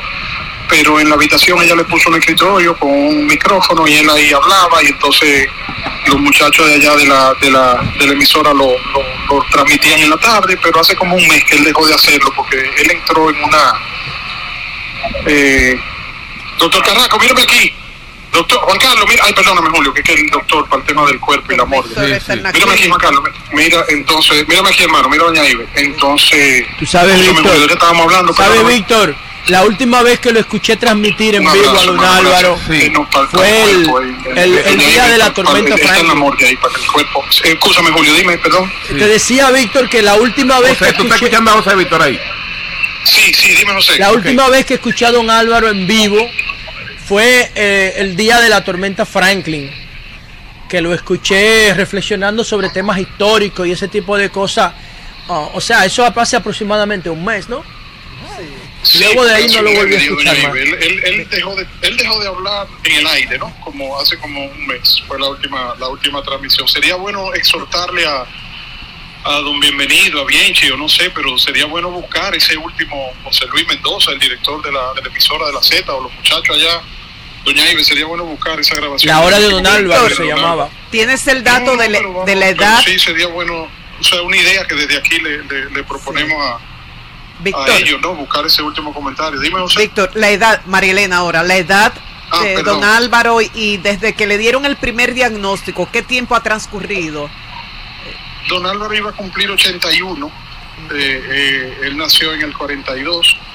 eh, el, el 28 de noviembre del, del 42. Eh, ¿Qué tiempo él tenía su diagnóstico. eh, don Álvaro venía siendo sobreviviente de cáncer de colon desde hacía Desde el ya 2010. casi 10 años, ¿verdad, Julio? 10 años. Sí, No, como más. del Nosotros 2010, nosotros nos 2011, fuimos de por la ahí. El 12. nosotros No, más, más. Adiós, Marilena, imagínate, nosotros nos fuimos de la Z en el 12, estamos en el 23, son 11, y ya cuando nosotros nos fuimos, él tenía como 3 años, 4 años con esa condición, o sea que estamos hablando de 15 años. Sí, eso es más o menos así. Cáncer de colon.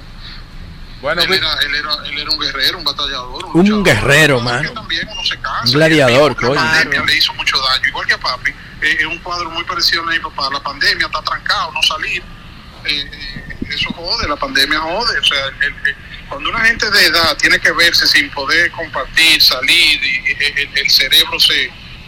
A, a mi papá le limitó mucho el cerebro, él está trancado y no compartir. A don Álvaro también, y eso que don Álvaro tenía la ventaja sobre papá, que hablaba y, y estaba constantemente, aunque sea remoto, pero eh, eh, eh, hablando por la radio. Bueno, pues Víctor, nada, continuamos con la yo Le comunicación. expliqué, yo le expliqué, Julio, tú, oye, doña Ibe sabe que, que ustedes están todos allá en, en- en Nueva York, yo, ella sabe que yo estoy aquí con ella. Ella me llamó ahorita temprano cuando él se, se, se puso malo, que ella lo trajo para acá, y yo estoy aquí con ella desde ese, desde ese momento y, en, en representación de todo el equipo, y ella sabe que ustedes están aquí con ella. eh, a Así es, Víctor, así es, así es, así es. Pues continuamos, Víctor, no hay problema. Bueno, La bueno, enciclopedia humana escribió Sí. Víctor en Instagram, en su cuenta. Gracias por tu ejemplo, por tu aprecio y cariño para conmigo y mi familia. Hoy Mm. partes de este mundo, pero siempre vivirás en mí y en los corazones y en la mente de millones de seres humanos. Siempre te recordaremos. Descansa en paz. Dedicado a don Alvarito. bueno, Nayib tuvo la oportunidad de compartir con él. eh, tiene, digamos, cosas mucho más frescas que las que pudiéramos tener nosotros, que nos separamos, continuamos con nuestras relaciones de amistad, eh, no así con estos vínculos eh, diarios, ¿no? De, de hablar, de discutir, de, de- intercambiar. Adelante, allí.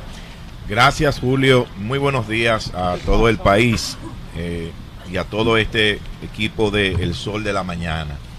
La verdad que hoy nos sentimos muy tristes, golpeados. Y una parte importante de este equipo del Sol de la Mañana, encabezado por usted, que tuvo muchos años al lado de don Álvaro Arbelo, José La Luz, Eury Cabral, el propio Víctor Gómez Casanova, Daniel García Archival, eh, Melton Pineda, eh, también nosotros en otra, en otra etapa ya eh, entramos también a, a trabajar y para mí eso constituyó una oportunidad maravillosa, un gran privilegio, sentarme todos los días en la misma mesa que se sentaba don Álvaro Arbelo. Y que mucha gente lo escuchaba por su tono fuerte y tal vez pensaba, eh, no sé, se hacía ideas de su personalidad, pero don Álvaro era un hombre muy solidario, era un hombre muy sensible, un excelente compañero, siempre apoyando y promoviendo a, personas jóvenes, eh, dándole ese apoyo, ese espaldarazo para que pudieran eh, crecer, ¿verdad?, en este ámbito de la comunicación. Yo eh, de verdad que aprendí muchísimas cosas de la, de la forma de hacer comunicación de don Álvaro Arbelo Hijo, que siempre mantenía a todo el país informado, pero también con esas cátedras eh, de historia, de cultura, a los que eh, tenía acostumbrado a todo el país. Uno se siente que ha perdido, óyeme, una persona tan cercana, tan cercana, porque cuando uno comparte cuatro horas diarias, y yo que tuve la oportunidad de estar a su lado por 10 años en el gobierno de la mañana, uno siente que se va una parte de, de su vida.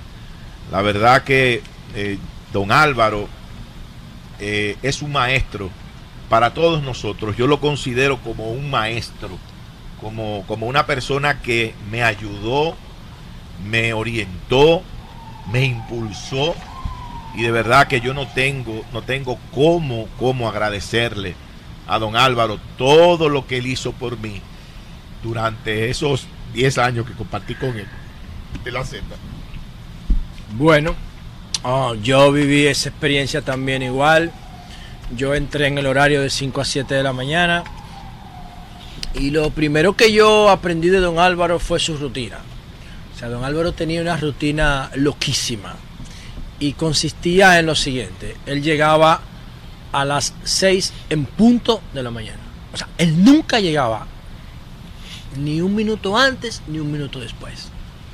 Ah, y entonces él comenzaba, el- la Z tiene una, un diseño de arquitectura ovalado, en forma de óvalo.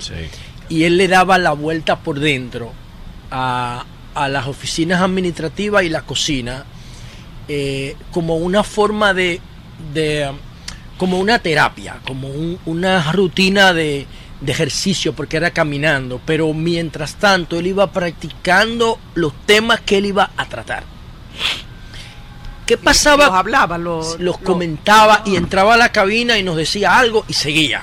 Cuando nosotros estábamos debatiendo, porque era una hora antes de que ellos entraran, al, el equipo de 7 a, a 11. Y entonces cuando él se sentaba en la mesa, ya ahí no había periódico, ahí no había apoyo, ahí no había nada. Ahí solamente había una hoja en blanco donde él iba anotando los temas. Era un mago poniendo temas. Nosotros lo complementábamos y Willy, pero él tenía esa capacidad de generar eh, el interés de la audiencia. Y entonces hay algo anecdótico que él tenía esa disciplina y Víctor y yo, que éramos los más jóvenes, los más jodones, una vez le metimos un printer a la cabina. Todavía no teníamos el power de internet ni redes sociales, solamente existía BlackBerry. Y le metimos un printer a la cabina para nosotros imprimir información. Y el printer sonaba. Y él se dio cuenta de que nosotros le habíamos metido ese printer. Y no dijo de todo.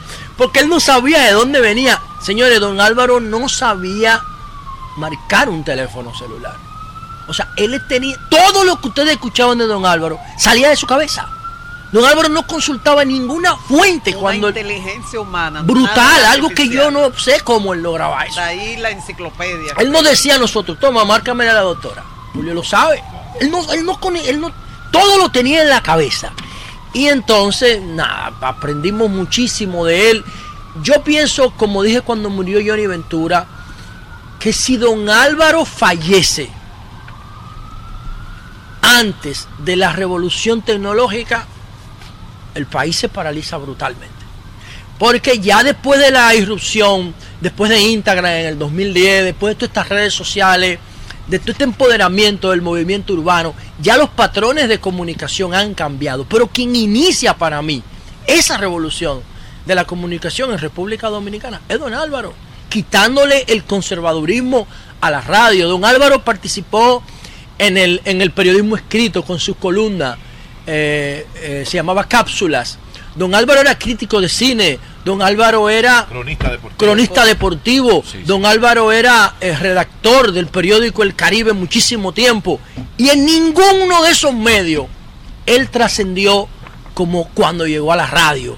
Don Álvaro nació para la radio. Era la radio personificada. Verlo no era tan impresionante como escuchar su voz vibrante proyectando toda esa información y toda esa y toda esa ese conocimiento que tenía de la sociedad industrial que le tocó que le tocó vivir y por último quiero referirme a algo que pasó cuando nosotros decidimos este proyecto Ah, Julio Eury Víctor eh, Melton y yo fuimos a visitarlo a él Y Eury. Eury lo mencioné. Ah. Fuimos a visitarlo a su casa para plantearle esto. Pero ¿qué pasa? Que nosotros fuimos más atrevidos. Y le dijimos, don Álvaro, váyase con nosotros. Don Álvaro. Bien, La luz, Bueno, entender. yo eh, creo que- espero que ustedes sí, bien. entiendan que Claro. fue más que un compañero de Claro, trabajo. Este claro. equipo lo considera el Claro. equipo que trabajó con Claro. su padre. Es así. Julio Eh, también, Estamos hablando, eh, Eury, estamos Víctor. hablando, digamos, de la revalorización de la, de las radios. Que él las representó en la República Dominicana. Eh, después de la de- del desarrollo de la, de la televisión, todos los pronósticos que se hicieron sobre las radios era que su lugar era el de la entretención, eh, la colocación de música, la entretención. Ya todo lo demás que la radio haría serían cosas eh, marginales.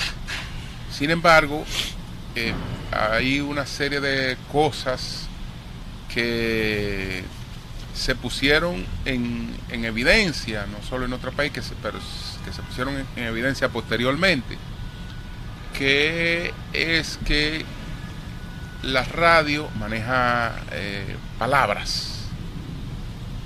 No está escrita, pero tiene una coincidencia con lo escrito, porque eh, su forma de comunicación es la palabra. Y la palabra se dirige a la a la imaginación. Entonces eh, da da oportunidades eh, distintas a la de la a la de la imagen y eh, cuando ya se daba por sentado que no eh, había nada trascendente en la radio, yo creo que eh, don Álvaro es el, el- gran responsable de la revalorización comercial de la radio. Ya estamos hablando en términos de la de la programación hablada, de la programación Julio, de, de opinión. Y creo que también de la Sí. importantización del comunicador y del periodista que trabajaba en la radio. Así es, así es, que, que eso lo abarca la revalorización, claro, claro, claro. Eso, eso, eh, eso, eso, eso. No, lo- y además su interacción eh, con el público, eso- le quitó la, esa claro. solemnidad, le Eso- quitó, le quitó ese, e- e- ese traje del locutor formal que engolaba la voz, don Álvaro, sin atropellar el idioma, mi hermano. Es, esos, esos giros que él, que él le daba a la comunicación. Viernes, la encuesta. Sí, sí. ¿Entiendes? Sí. Esa vaina, buh, Dios Eh, mío, tipo una- era un maldito una- maestro. empezaba, empezaba con el amanecemos hoy. Hay una, Claro. hay una combinación ahí con la con lo de la figura de, de Willy Rodríguez, porque realmente él en principio no- Sí. él no creía en la cuestión del público en principio, pero Sí. Willy sí y, y- y- No, y cómo se complementaban los dos, don Álvaro y Willy, Sí, es sí, una sí. pareja Yo- perfecta, sí, man. Yo tengo, si ustedes me permiten, una, una pequeña anécdota con don Álvaro. Y que es algo que, que de verdad a mí me marcó y tiene que ver con mi entrada a este equipo eh, cuando estaba en el gobierno de la mañana. Recuerdo que yo estaba en la madrugada de 5 a 7 y los, eh, los miembros de, eh, de 7 a 11, donde estaba Julio, Eury, José, Víctor, empezaron a tomar vaca- vacaciones. Yo recuerdo que tomaron 15 días de vacaciones. no le daban vacaciones, era le No, da- a le- nosotros le- no, a mí me era- dieron una de un año. Era, No, no, pero- era- era no. que se le daba.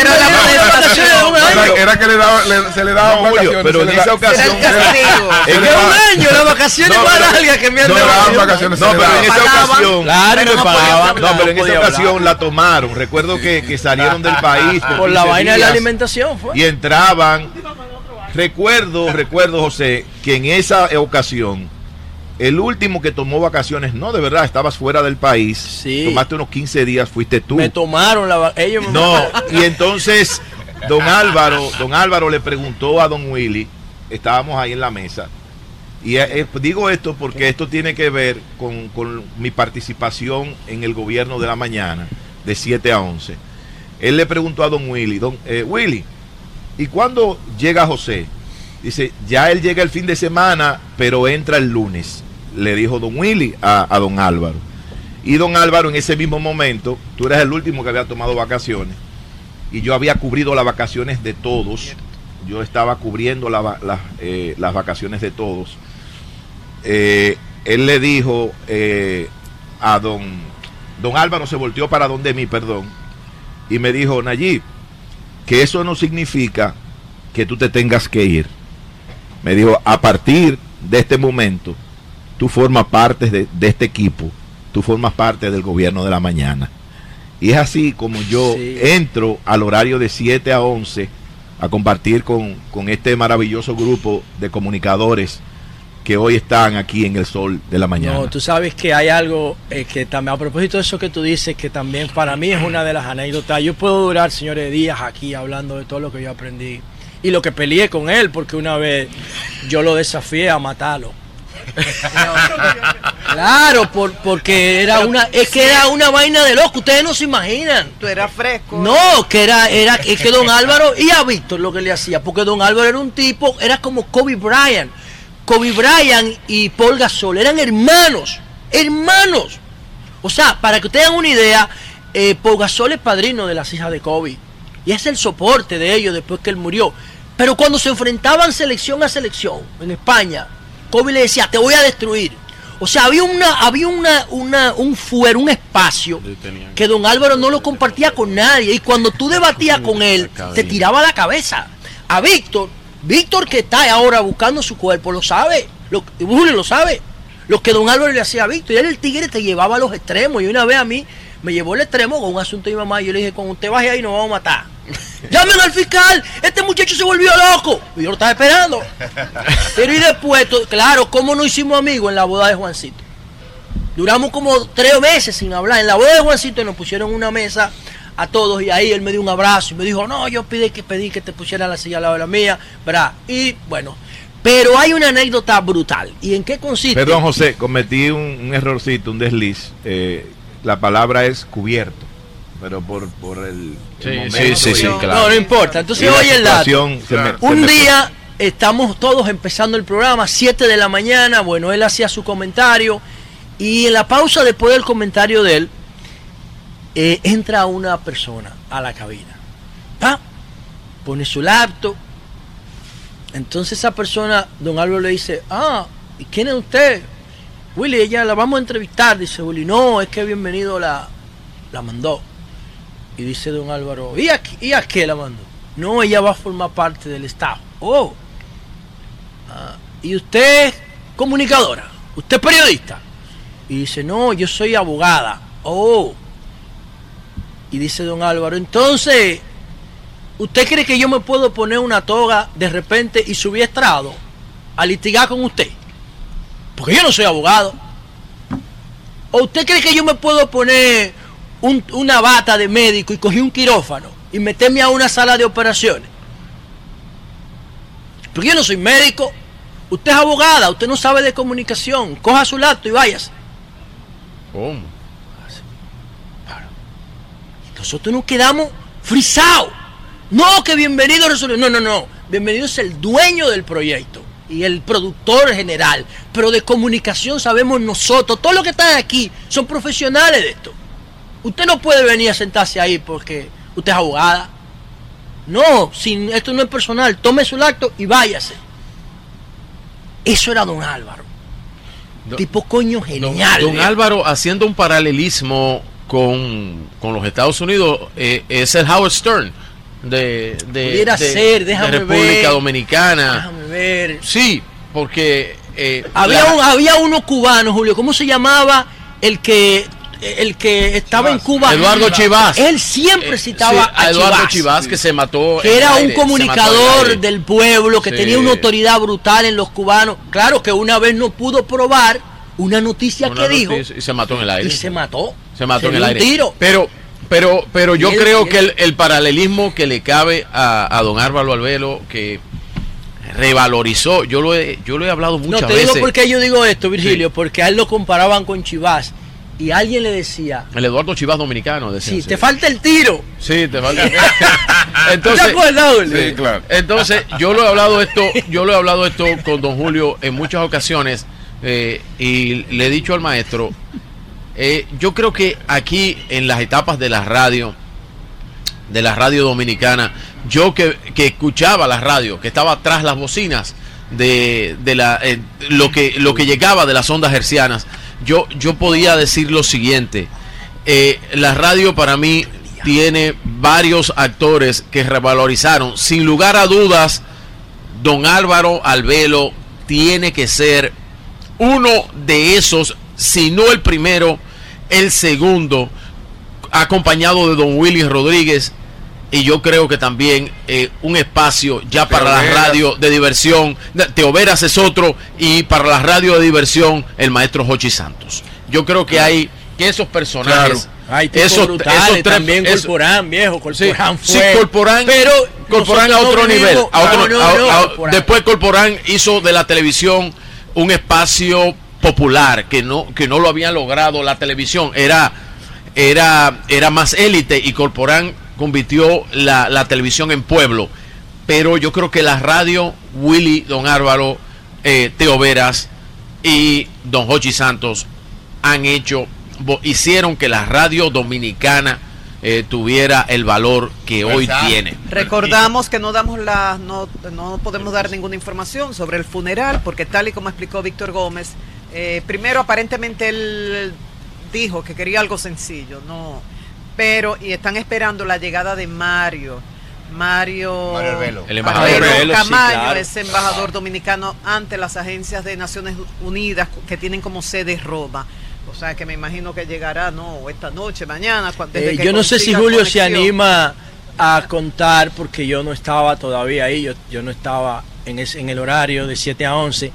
Uno de, la, de los episodios más épicos de Don Álvaro, que fue la discusión con Atuey de Camps cuando cerraron la cabina. Yo no sé si Julio se anima, que era el único de nosotros que estaba ahí. La cabina duró varias horas, ¿verdad, Julio? Cerrada. ¿Por qué fue, Julio, que se produjo ese incidente? Fue un enero, yo recuerdo. En- recuerdo que estaban discutiendo un tema histórico, no sé si era el de los palmeros, no sé, y tocaron a Tuey, a Tuey fue a la cabina y se produjo una, un incidente con Don Álvaro. ¿Qué fue lo que pasó, Julio?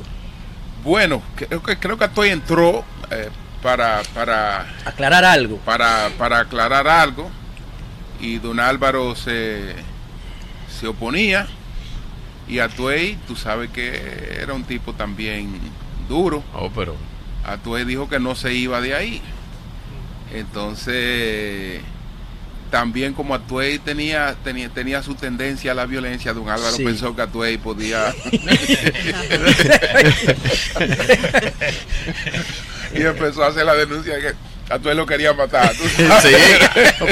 Eh, yo me acuerdo, yo escuché eso, yo estaba ahí. Y, y Atuey cerró la cabina para que nadie saliera. Atuey, sí, porque Atuey, Atuey era un tipo... No, pero eh, venía, venía a, Sí. a Toy de Camps venía de los movimientos estudiantiles de la UAS, fue presidente del, de, del FED, de, de la Federación de Estudiantes Dominicanos, eh, luego había sido, bueno, pero una de las manos eh, derechas de José Francisco Peña Gómez en las luchas revolucionarias y Atuey era un tipo de fuste y un conocimiento amplio político, social. Eh, imagino esa mandó- discusión de, inter- de- fuego, cerebros. qué fue. Para que la gente tenga una, una idea de, de la dimensión de Árvalo, y no solamente de Árvalo, sino también del equipo con el que trabajó. Eh, se desarrolló su, su participación en la radio cuando en República Dominicana en la mañana habían cuatro, cinco, hasta diez programas de panel matutino de alto alcance nacional. Noticieros, cinco noticieros de tarde y de noche en el país entero, cientos de emisoras, eh, FM y AM.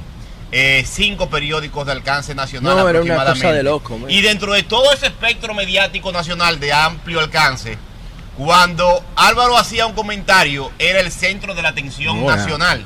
Y cuando ese equipo colocaba un tema en la opinión pública de uno del programa, de un solo programa, de todo ese espectro, se impactaba al resto de toda la estructura comunicacional de República Dominicana. Aquí tengo, dimensión. aquí tengo a Ramón Carmona. Ramón, adelante.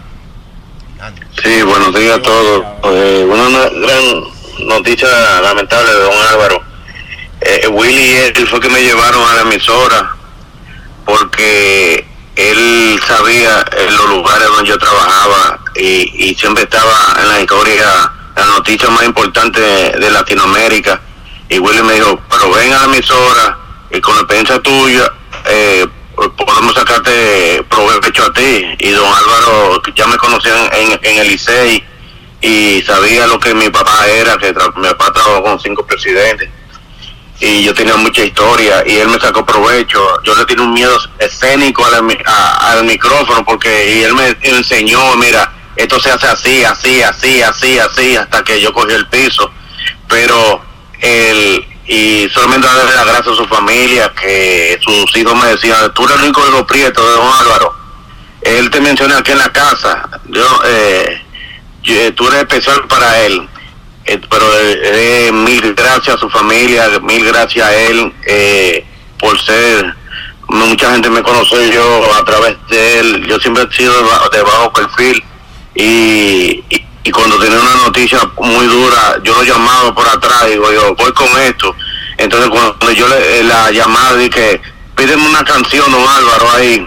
Y él, él sabía del tema y era la mente de él era como un guion de, de- una noticia, de, de una película de Netflix, que él sabía qué, qué, música, qué música era el, el, el- episodio, le ponía. Era genial él en, ese, en eso. Y, y vuelvo, no sé con qué pagarle a don Álvaro, porque todavía la gente me dice directamente de Univisión, don Álvaro Carmona, digo, ¿qué? Pero, don Álvaro, donde esté, mil gracias.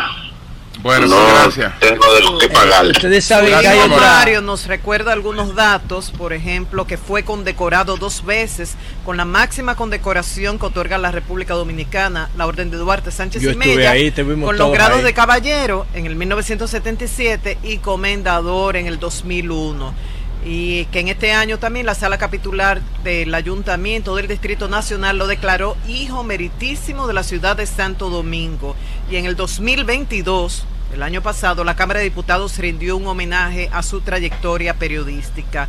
Eh, nos recuerda Mario que su partido, su partida luego de una larga enfermedad, enluta a su esposa, a la doctora Ivette Pujols, sus hijos, el mismo Mario, eh, Vanessa y Claudia Arbelo Camaño y Karina Arbelo Lara, la, la joven ya que tuvo con Olga Lara, a su nuera Federica, Federica Botamedi, a su yerno Arnaldo Espaillat Matos y a sus nietos Arnaldo y Gabriela Espaillat Arbelo y Romano Arbelo Botamedi. ¿Sabes que él, don Álvaro, eh, una de las anécdotas que yo más recuerdo, que más me, me marcaron, de tantas que tengo, fue la, la vez que llamó Figueroa Agosto al programa.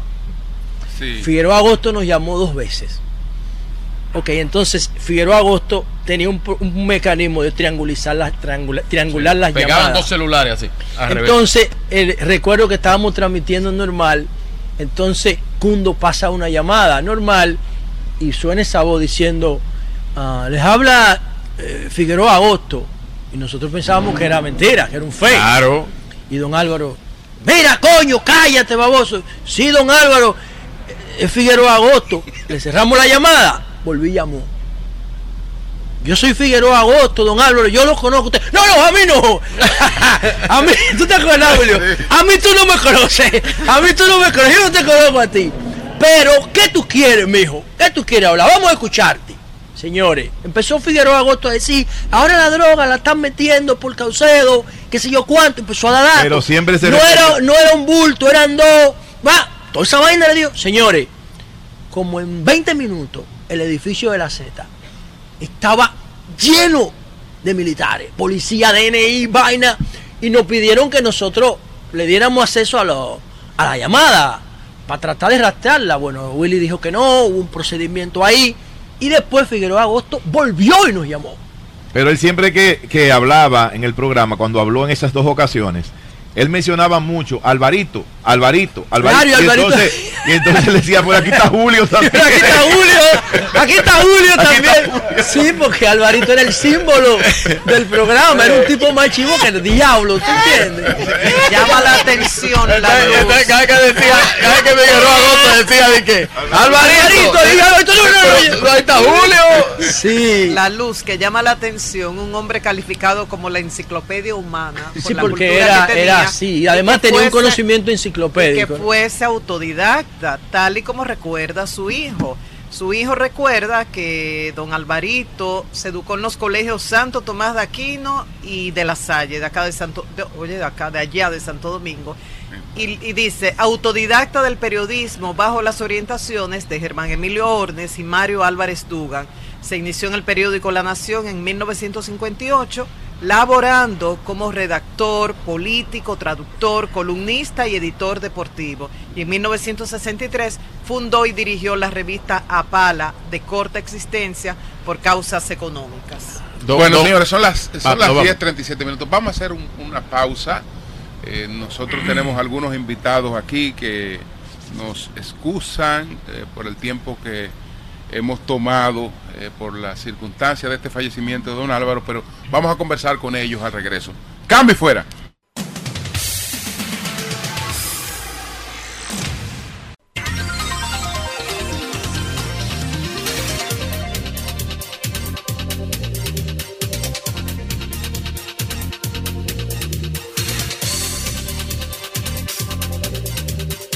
Bueno, señores, nosotros continuamos aquí con el sol de la mañana desde Nueva York. Estamos en Jalao. Aquí nos acompaña eh, Norberto Rodríguez, que es diputado de Ultramar, diputado por el PRM, y él ha sido reelecto eh, para la candidatura a diputado.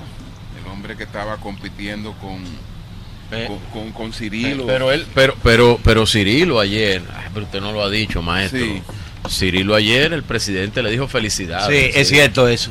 Sí, Y a, le dijo y- felicidades. y a sí. Roberto, ¿qué le dijo el presidente? a Eh, Roberto Rodríguez, ¿qué le dijo el presidente? No, no lo Porque vi que Ro- lo mencionó. porque Roberto, no, no, no Roberto. Roberto Rodríguez fue el más votado, ¿no es así, Ramón? Eh, sí, se fue elegido a la- en la, en la comisión interna. Ahora Norberto, falta saber si va a ganar Norberto, en la Norberto, Norberto. No, porque Norberto, Norberto eh, es diputado actual. Eh, este, Y el este presidente fue lo tu primer felicitó periodo, también. Eh, Este es mi primer tu periodo. primer sí. periodo eh, y Norberto ya, ¿verdad? Es normal que una persona ya en una en búsqueda de una de una repostulación, bueno, pues ya el trabajo habla por él, pero eh, Cirilo eh, lo felicitó al presidente. Bueno, Norberto. No le pasaron la mocha, como usted dijo, Eres el más votado, indiscutiblemente que eso, eso, eso significa que tienes, que tienes mucho apoyo, a pesar de todo el cuestionamiento que la gente le hace a los a sus representantes aquí del eh, allá que considera que eh, no han llenado las expectativas algunos. Entonces, cuéntanos en, en qué está basado ese, ese apoyo que tú te has ganado. Bueno, eh, don Julio, la realidad es que yo diría que esta candidatura, estas elecciones internas la ganó Papa Dios. Primero la gloria sea para él. Amén. Se hizo un arduo trabajo, así como ustedes acá en el Sol, de verdad hacen ese trabajo de traernos a nosotros todas las buenas nuevas de nuestro país. Permítame darle las gracias por tenerme presente en allí, mi respeto para ti. Nosotros, por nuestro equipo de trabajo, el equipo de Norberto Rodríguez, incluyendo el señor Moronta que anda por ahí arriba, ah, Emigdio Moronta. perdón. Emilio, no, te cuida. El primo de, el primo de Cirilo. Ahí el primo de Cirilo. Emi- Ah. Emigdio Moronta. Sí. Eh, mantuvimos esa cercanía con los compañeros distantes. Ok. Yo sé que normalmente República Dominicana siempre se enfoca en lo que es Nueva York. Así hemos bautizado a los Estados Unidos. Pero el dominicano que vive en California, el que vive en Las Vegas, el que vive en Ohio, el que vive en New Hampshire, el que vive en Massachusetts, el que vive en Connecticut, el que vive en Boston, el que vive en Maryland, el que vive en Virginia, el que vive en todos estos territorios, sin descartar aquellos que viven en Canadá también, eh, votan. Esos son votos también. Entonces ellos se recuerdan de Norberto, que ha estado aquí desde el inicio de, del PRM, el 2014. No, Norberto, eh, tus inicios en la política, en la política de ultramar, eh, ¿cómo, ¿cómo empezaste? ¿Naciste en República Dominicana? Veo que eh, ahorita te, te- te- parece que has estudiado los Estados Unidos, oí tu, tu idioma, tu, tu inglés bastante fluido. Sí. Háblame un poco de ti, Norberto, acá.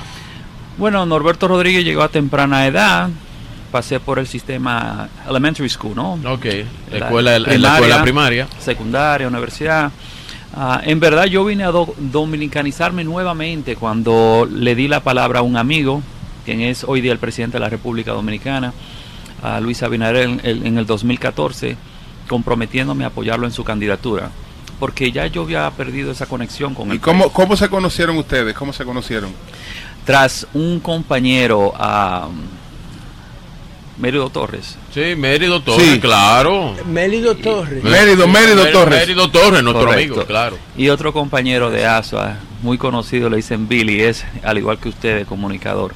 Sí. Entonces, ahí empezó la, la conexión entre el presidente y Norberto Rodríguez. Yo vi que es, era una persona de una familia digna, que merecía el respeto y, y todo el apoyo que Norberto podía brindar en ese entonces. Me asumí su candidatura al 100%. Sí, Norberto, este hay muchas inquietudes dentro de la comunidad dominicana y espero que edifique eh, la misma comunidad. Tú fuiste elegido 20 2024, bien. Ahora, en ese lapso que tú tienes desempeñándote, eh, tú estás identificado entre los demás como los diputados fantasmas. ¿Cuál es el logro que tú puedes presentar siendo diputado de la comunidad dominicana? Porque sometiste una moción declarando de interés, eh, reconocer a Donald Trump por una acción que tuvo en el Medio Oriente. Está catalogado tú como el diputado más ausente que hay en la en- en- dentro de los diputados allá en la Cámara de Diputados. Y siendo la votación actual dentro de la convención que se hizo el domingo, estás como tú estás como dolido. Tú estás como No, no, no, no, no, no, no, es identificar, eh, Suena yo lo que tengo que edifi- tú tienes como un dolín. es que yo tengo que está como edificar cuando la comunidad. Peleando con Pero también. hay 78 mil inscritos, de eso votaron 6.094, es decir, el 92.3% no votó. Entonces, ¿a qué tú atribuyes una abstención tan alta? ¿Y cuál es eh, lo que tú le vas a presentar al ele- electorado? Porque Bueno, Ramón, déjame contestarte. Mira, Eh. eh, lo que se dice del diputado más ausente. Vamos a recordar que nosotros, el mundo pasó por un- un- una situación que se le llamó el coronavirus, en la cual a mí yo estuve hospitalizado dos veces con tres úlceras y encima de eso me dio el coronavirus. Perdí 27 libras en dos semanas y media. Mi esposa lloraba en el baño de madrugada. Yo estuve al borde de la muerte. Estuve ausente por alrededor dos meses y medios. Y a eso es que le llaman fantasma, que eso es algo que se lo han puesto ustedes. Pero vamos a echarle la culpa, diría yo, al coronavirus. Pero si tú haces tu tarea como buen periodista, tú puedes ir a la Cámara de Diputados y te va a dar cuenta que habían excusas médicas.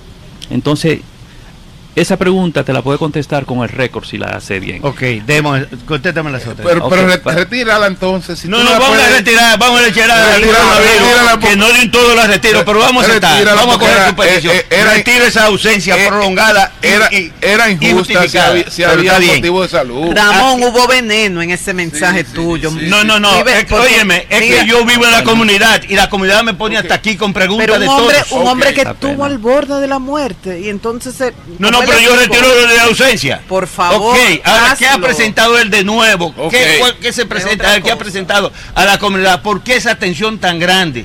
Inclusive, óyeme, se duraron como cuatro días para dar los resultados porque se dice que y se publicó en la prensa que hubo interés del PRM que los tres salieran electos para poder ellos tumbar el, el- el discurso de fraude que tenía Yomare Polanco y así justificar que ellos obedecen a un liderazgo y tumbar hasta la querella que hay en la corte de, de, de- de Pensilvania. Bueno, respóndale a todo eso ahí. No, a la comunidad, a la comunidad, a mí no. Oh, pero tú eres que lo estás planteando. Sí, claro, como periodista. Ok, adelante. Ramón Mercedes. Adelante. Bueno, es que él, Sí. él- él ha hecho un planteamiento muy genérico en Muy sí, genérico, verdad, sí. pero no sé por dónde tú quieres empezar. Vámonos, pues, ¿por qué de- es cierto que el PRM quería eh, imponer a ustedes para tumbar el discurso de, de, de fraude que hubo en la? Supuestamente, porque supuestamente, el que alega, exacto, Supuestamente, sí. que alega, él lo demostró, inclusive el Tribunal Superior Electoral dictaminó y hasta el presidente de la Junta Central Electoral dijo, sí, que más los votos y no todo eso así. Va- vamos Pero invitado. explíquenos, explíquenos, vamos a ver. Bueno, mira, eh, tú dices que el PRM, de verdad, verdad que el único que yo he escuchado peleando que se le hizo fraude fue a Yomare. Nosotros como Pero lo demostró en la, en la justicia. pero vamos a escucharlo ahora. Adelante. nosotros como partido nos hemos mantenido neutrales. O sea, a la justicia que haga su trabajo. Es lo único que puedo decir sobre eso. Si se demostró a la justicia que asuma juicio, de verdad que no sé qué decirte, hermano. Eso es algo que tú tienes que preguntárselo a las instituciones pertinentes, a la Junta Central Electoral. Ya el presidente de la Junta habló. Entonces, eh, la, Bueno. la gran atención a qué Sobre la debe? abstención, sí. Bueno, mira, ah, ¿qué te puedo decir? Eh, en estas elecciones, desde el 2004, cada vez que hay una convención para diputados, los resultados siempre son bajos, señores. Eso es, esa es la realidad. No esperábamos que íbamos a, reportar 20, 30 mil, cuando inscritos solamente hay 44. No, inscritos en la circunscripción unos 78.356. Y te lo demuestro, tengo el documento aquí, por estado te lo demuestro. Dentro del padrón del PRM en la mismo. ciudad de Nueva York, perdóname, ta- Ok. tienes razón, la ciudad, el estado de Nueva York hay 44. Sí, entonces, si, si tú coges el margen de Sí. porcentaje por estado, el número es el mismo prácticamente. En realidad, o sea, yo quisiera de verdad que se pudieran multiplicar o triplicar los resultados, pero esa, eso, es, eso es ya algo que se viene dando con sus antecedentes. Vete al 2004 y sigue, y tú sa- vas a- te vas a dar cuenta que los resultados son, sí, se- Sí. eh, son los mismos. De la, de la oferta que usted hizo, eh, ¿llegó a cumplir a- alguna de usted en el- al electorado en el- las elecciones pasadas? Aquí no sé si esta cámara puede ver lo que dice acá. Sí. Bien rapidito, dice cortésmente luego de saludarle nos dirigimos a ustedes con toda la finalidad de solicitarle a la inclusión en el orden del día correspondiente del proyecto de resolución de la Cámara de Diputados de la República Dominicana, la cual se recomienda a las autoridades del Banco de Reserva a realizar las gestiones pertinentes para la creación de una subsidiaria del Banco de Reserva en los Estados Unidos de América con sedes de la ciudad de Nueva York.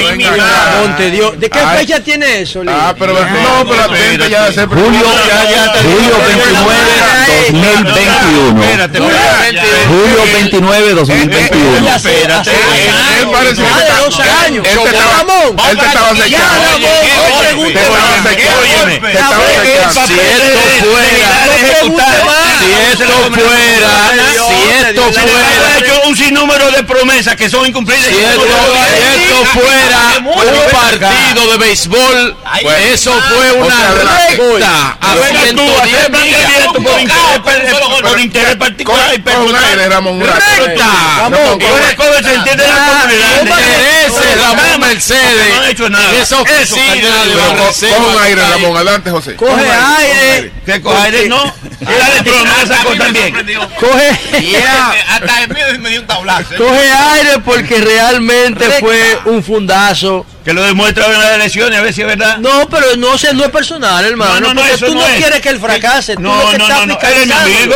Por eso. Pero yo te que recoger, se entiende en la comunidad, como el perrito voto, lo que no tiene voz, yo lo que hago es que lo estoy manifestando. eso es Bueno, todo. ¿tú tienes alguna simpatía con algún otro diputado? Con él es mi amigo, que mi amigo también, se ve de familia. Si fuera don amigo Álvaro, tú. si fuera don Álvaro, viene- te hubiera dicho, fuiste por lana Y saliste trasquilado. trasquilado. Él viene herido de lo de Yomare Polanco. Él viene herido. Si fuera don Álvaro, ¿eh? Yo parafraseando al maestro. herido de Giovanni. De lo de Yomare Polanco. De lo de No, Yomare. no, no, no, es que eso está ahí por ley. El Tribunal Superior Electoral dictaminó que había que hacer eso. El- Ok, el presidente ok, de la Junta bueno, dijo, ya. sí, quemar los votos de todos. Bueno, señores, miren. En el lenguaje de, de los gallos fue un golpe de bolsón. bolsón. Oye, De abajo. Diablo, le di bueno, señores, miren. Eh, yo estaba hablando más temprano, antes de que llegaras acá, que hay una ley que yo creo que es una ley dirigida a los dominicanos Vamos, en el eh. exterior. Es la ley 04 del año 2007. Am, de los 10 mil millones en promedio que llegan de remesa a la República Dominicana, cerca del 80% llegan desde acá. El gobierno tiene un ministerio para el turismo y la remesa genera más recursos que el turismo. Todo lo que los turistas invierten allá tiene una tasa de exoneración. Y las remesas generan más recursos netos que el Netos. turismo, sin Tienes repatriación. razón, José. Pero resulta que si tú eres un remesador de 10, 15, 20 años a la República Dominicana, fortaleciendo su divisa, su estabilidad macroeconómica, ayudando con su estabilidad de precio, y tú tienes un carro que tiene 5 años y un día que lo acabas de pagar, no te lo puedes llevar a tu país. ¿Por qué? Porque allá hay un lobby de los importadores de vehículos nuevos para que tú tengas que comprárselo a ellos a 15 a 20 años de, pagando vaina, pagándolo dos veces. Entonces, para mí, esa es una ley que está dirigida contra los dominicanos en el exterior. Y esta mañana le pedí que se unieran para que tumben eso. Tú como legislador no has escuchado a los dominicanos diciéndote, oye, ¿por qué yo no puedo llevar mi vehículo para allá si lo acabo de pagar? Pero ese actor Espera, en las José. elecciones pasadas Espérate. de hace esa promesa. tú Yo voy a resolver el problema. Espérate. Y tengo el video Pero también. que espérate, conste. vamos a Pero escucharlo a ese él. problema Vamos a no ver. puede resolver un diputado. No. Mire. Problema, Vamos tú a sabes ver. que no te resuelve un Ah. diputado. José, gracias. Eso, No, eso eso es no es cambiar una fiscal. ley, es una reforma fiscal. Pero- Fue base fundamental. No, no, ser eso papá no es una reforma fiscal. No, eso no tiene que ver nada con reforma José, fiscal. Eso es un lobby de los importadores de Acofabe, de vehículos Pero, nuevos. pero eso es una no, no tiene que ver con reforma Reforma, fiscal para nada. Pero, ¿Y los Es que es una ley. No, de los impuestos no pueden pagar. Yo no tengo el video de él impuestos. ofreciendo villas El problema no es que pague resolver los impuestos, el problema. es que no puede entrar un vehículo con Déjame, cinco años y un día. dame un segundo, Vamos, dame un dale. segundito, por favor. Mira, Dale. déjame contestarte y a la misma vez ayudar aquí a mi hermano Mercedes, que lo veo un poquito, un poquito video, tenso. tengo tu video. ¿Qué trata? Esto que ustedes ven acá, No, Sí, que- que- pero si me va a dejar hablar, Mercedes, te lo agradecería porque me hicieron la pregunta. Pero Tómense alguna la pastilla, tómate la pastilla. Bueno, pero señores, vamos a escuchar. Mercedes, vamos a me, escuchar me invitaron, ¿verdad? Ponerme la oportunidad de, contestar, por favor. Sí. Mire, Ramón, esto que ustedes ven acá es una rendición de cuenta de lo que viene siendo de agosto 16 del 2022 a julio del 2023. Esta Biblia que ustedes ven acá, para que él diga que yo no hago nada. Pero vamos con José. Vamos a ver. Dice acá, resolución 09640-2020-2024, proyecto de ley que agrega un párrafo quinto al artículo 2 de la ley 4-7 del 8 de enero del 2007, que modificó el artículo 29 de la ley 495 de fecha 28 de diciembre de 2006 sobre rectificación fiscal. Eso es nada más y nada menos, vamos a hablar de vehículo.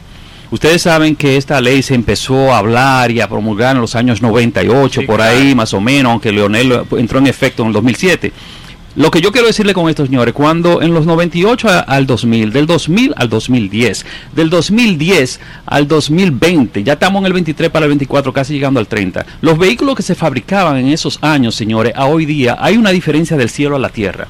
Hoy día tenemos vehículos híbridos y tenemos vehículos eléctricos que no utilizan ni siquiera un, ¿cómo le llaman? Un catalítico. No, no tienen, no tienen ni siquiera que no, ya una huella de que, carbono que ya la razón Exacto. medioambiental que que, Que se que- argumentaba. que- que se Fue- argumentaba ahí puede ir desapareciendo Muchísimas gracias. Por ende, don Julio, eso Sí. ya pasó a la historia. Eso es una ley, ¿cómo se dice la palabra? Obsoleta. Una Obsoleta. ley Obsoleta. ¿me entiende? Entonces, ¿qué te quiero decir con eso, Ramoncito? Por favor, Ay, que si vamos a ir de ley a ley, la ley pasada, la cuatro, esta que está acá, no me va a poder tumbar el pulso a mí. ¿Por qué? Porque eso fue creada para, la- para, que, para preservar lo que es la biodiversidad, el medio ambiente, los ríos, la fauna.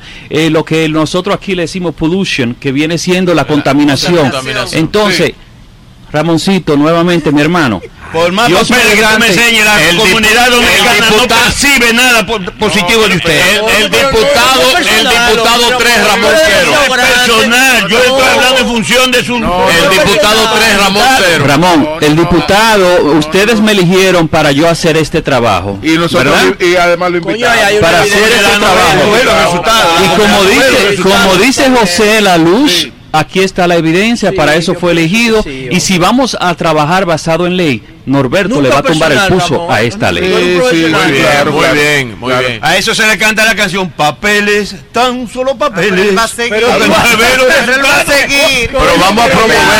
Oye, Ramón, Pena, pensé que había más Ramón, profesionalismo en ti, de verdad, te lo digo de corazón. Oye, Ramón, pero vamos a hacer una cosa, vamos a promo vamos, si tú quieres, eh, las inscripciones después del 2024 se abren en los partidos y vamos a llevarte a ti como diputado también. hermano. No tengo aspiración. Tú sabes que eh, pero, eh, eh, el- el- renuncié a toda opcional política. pero, Ah, no pero sin embargo tú representas un partido político aquí Yo no. y el, ah, ¿y tú no conoces a Midia Mercedes No, no, yo no dije que no me inscribo ni me voy a inscribir. Yo sí lo voy a ayudar como hermano. ah ok. Yo lo he dicho claramente. por el hermano de él preside un partido Ah, sí, sí. pero óyeme, yo no estoy inscrito ni me voy a inscribir. Sí lo voy a ayudar en y, todo lo que te y a mi él está alcance. contando con su hermano aquí en Nueva York No, no, en todo lo que mi alcance, yo lo puedo. Al mismo al Norberto, si necesita algo de mí, está a mi alcance. Con mucho gusto Por, también. por suerte que La voz de Nueva York. suerte, Ah, pues yo, Julio, creía, yo creía que iba a negar en medio por- No, por no, no, no, suerte- yo lo voy a ayudar suerte- como por hermano suerte- mío. Por suerte que que Ramón, esté posible. por suerte que Ramón es, es hermano del diputado Norberto. No, yo no quiero saberlo, yo no quiero ser enemigo de Ramón Mercedes. Pero miren, señores, antes de, antes de adelante, adelante Norberto Sí. Calla la comunidad. Sí. Mire, Ra- Ramón, tú dijiste muchas cosas que tú sabes que no son ciertas. O tal vez una, señálame una. Pero antes que te vayas.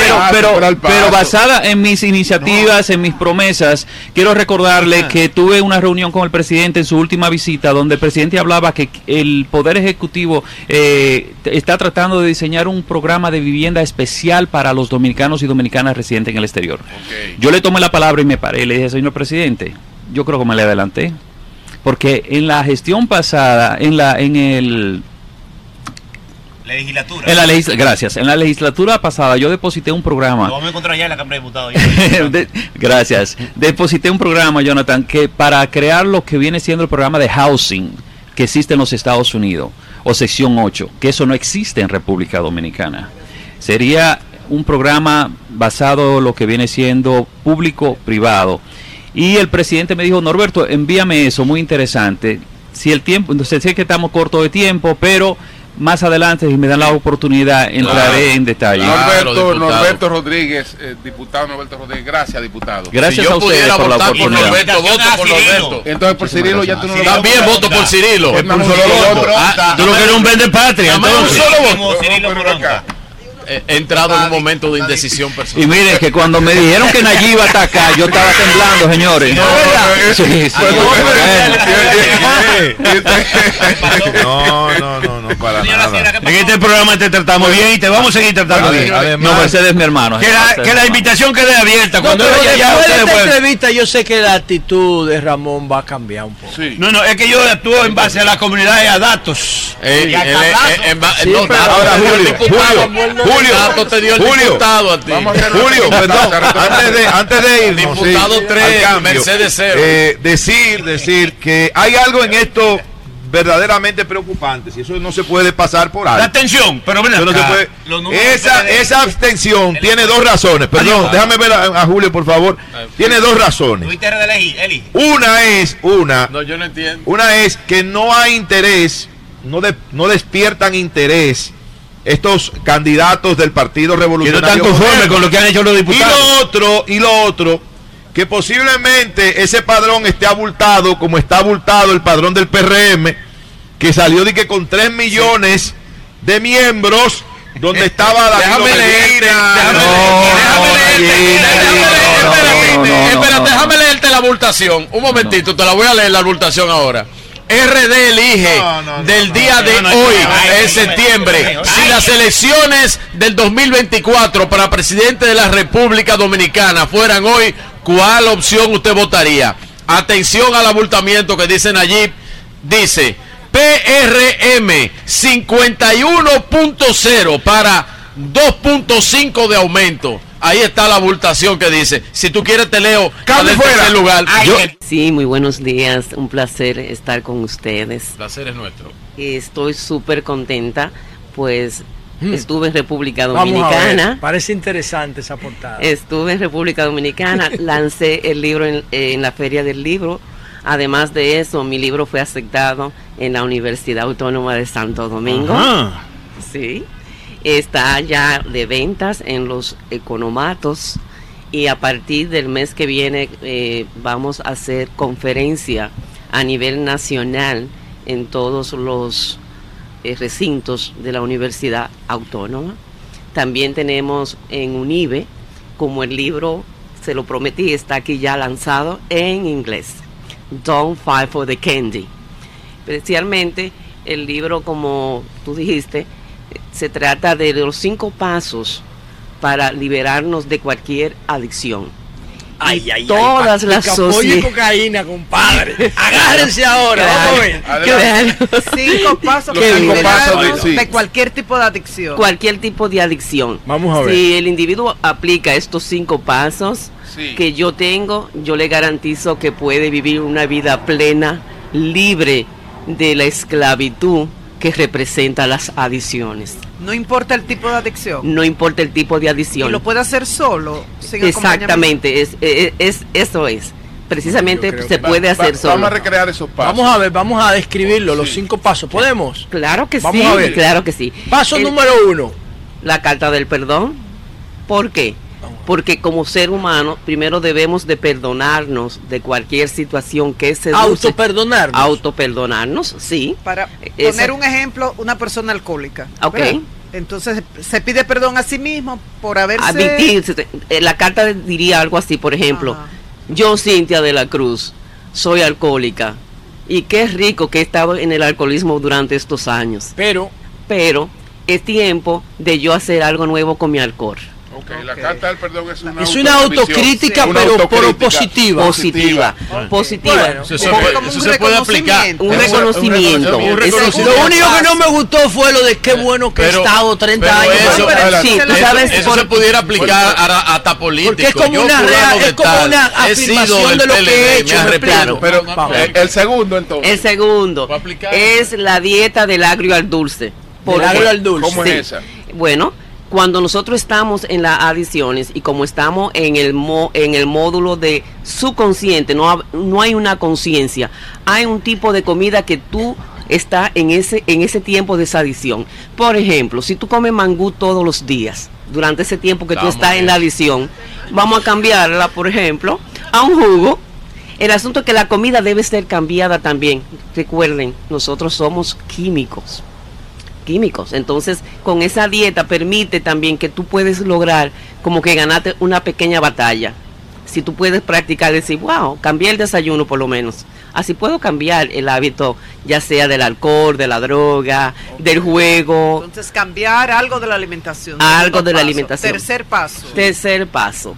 El tercer paso es estar ahora. ¿Por qué? Porque la adicción es un pensamiento compulsivo, repetitivo, definitivamente del pasado. Para tú estar, tú estás siempre en el pasado.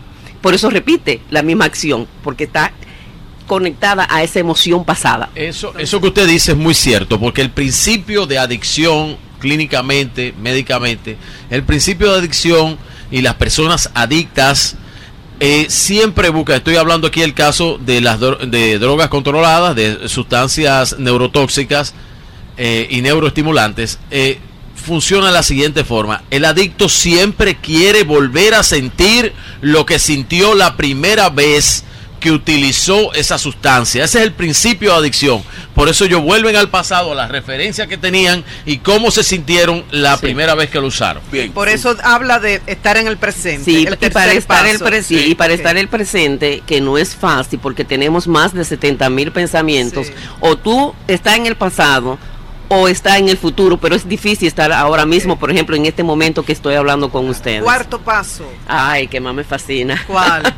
Ese es el mío. La sonrisa. Sonrisa. Sonrisa, ¿por qué? Porque cuando tú, la terapia de la sonrisa, porque cuando tú estás sonriendo, tú le estás diciendo al cerebro que tú estás bien. Entonces, muchas veces, parte de la adicción es que hay esa emoción de sentimientos negativos donde tú te estás juzgando constantemente, pero si tú buscas en ese momento algo que te permita reír, entonces puede combinar esas emociones que tiene que demanda esa adicción que tú Y tienes. quinto paso. Ah, bueno, el ejercicio. Ay. El ejercicio cuando tú quieres volver. Porque lo que quiero enseñarle es que no importa cuántas veces tú recargas, eso no importa. Tú tienes la oportunidad de volver a comenzar el próximo día. El problema de las adicciones es que cuando tú estás, entre comillas, limpio y tú vuelves, du- duraste 15 días que no usaste la ¿Tú, droga, no, por tú no consideras que debiste de eh, ofrecerle, dedicarle un capítulo al sistema endocrino, a las glándulas hormonales, aquí en el libro, para, para tener, para saber nosotros y las, tus lectores, por qué nosotros somos adictos? O sea, ¿por qué la cocaína genera miles de millones de dólares al mes en negocios? Es porque nos gusta. Si no nos gustara, no, generara no, no, tanto dinero. a nosotros espérate, espérate, a todo el mundo le gusta. No, no, no, no, Yo soy un científico, yo estoy hablando en términos científicos. Yo estoy hablando en términos científicos. Claro. No, no, no, no. Perdón, perdón. Ah, pero Rafi dice que sí. Perdón, Silogismo. Silogismo, silogismo. A mis hijos. Silogismo. Ah, Silogismo. silogismo. Ah, bueno. Silogismo. Eso fue lo primero. A to, oye, solo los humanos consumen cocaína. Ok. Yo soy humano. Pero no todos. Por el- no, no, no, no, no. Nosotros no la hayamos Desapúntame, probado. desapúntame de esta ley. Perdón, Ay, que nosotros no la hayamos probado bueno, por, está bien. por respeto, por miedo, bueno. por lo que sea. Déjame- No significa que si la probamos no nos active unos receptores que tenemos dentro. Exacto, que son los receptores de cocaína. Sí, déjeme- o sea, nosotros lo tenemos dentro. Claro. Ah, pero con brujería no podemos aprender. Claro, no deberías consumirlo.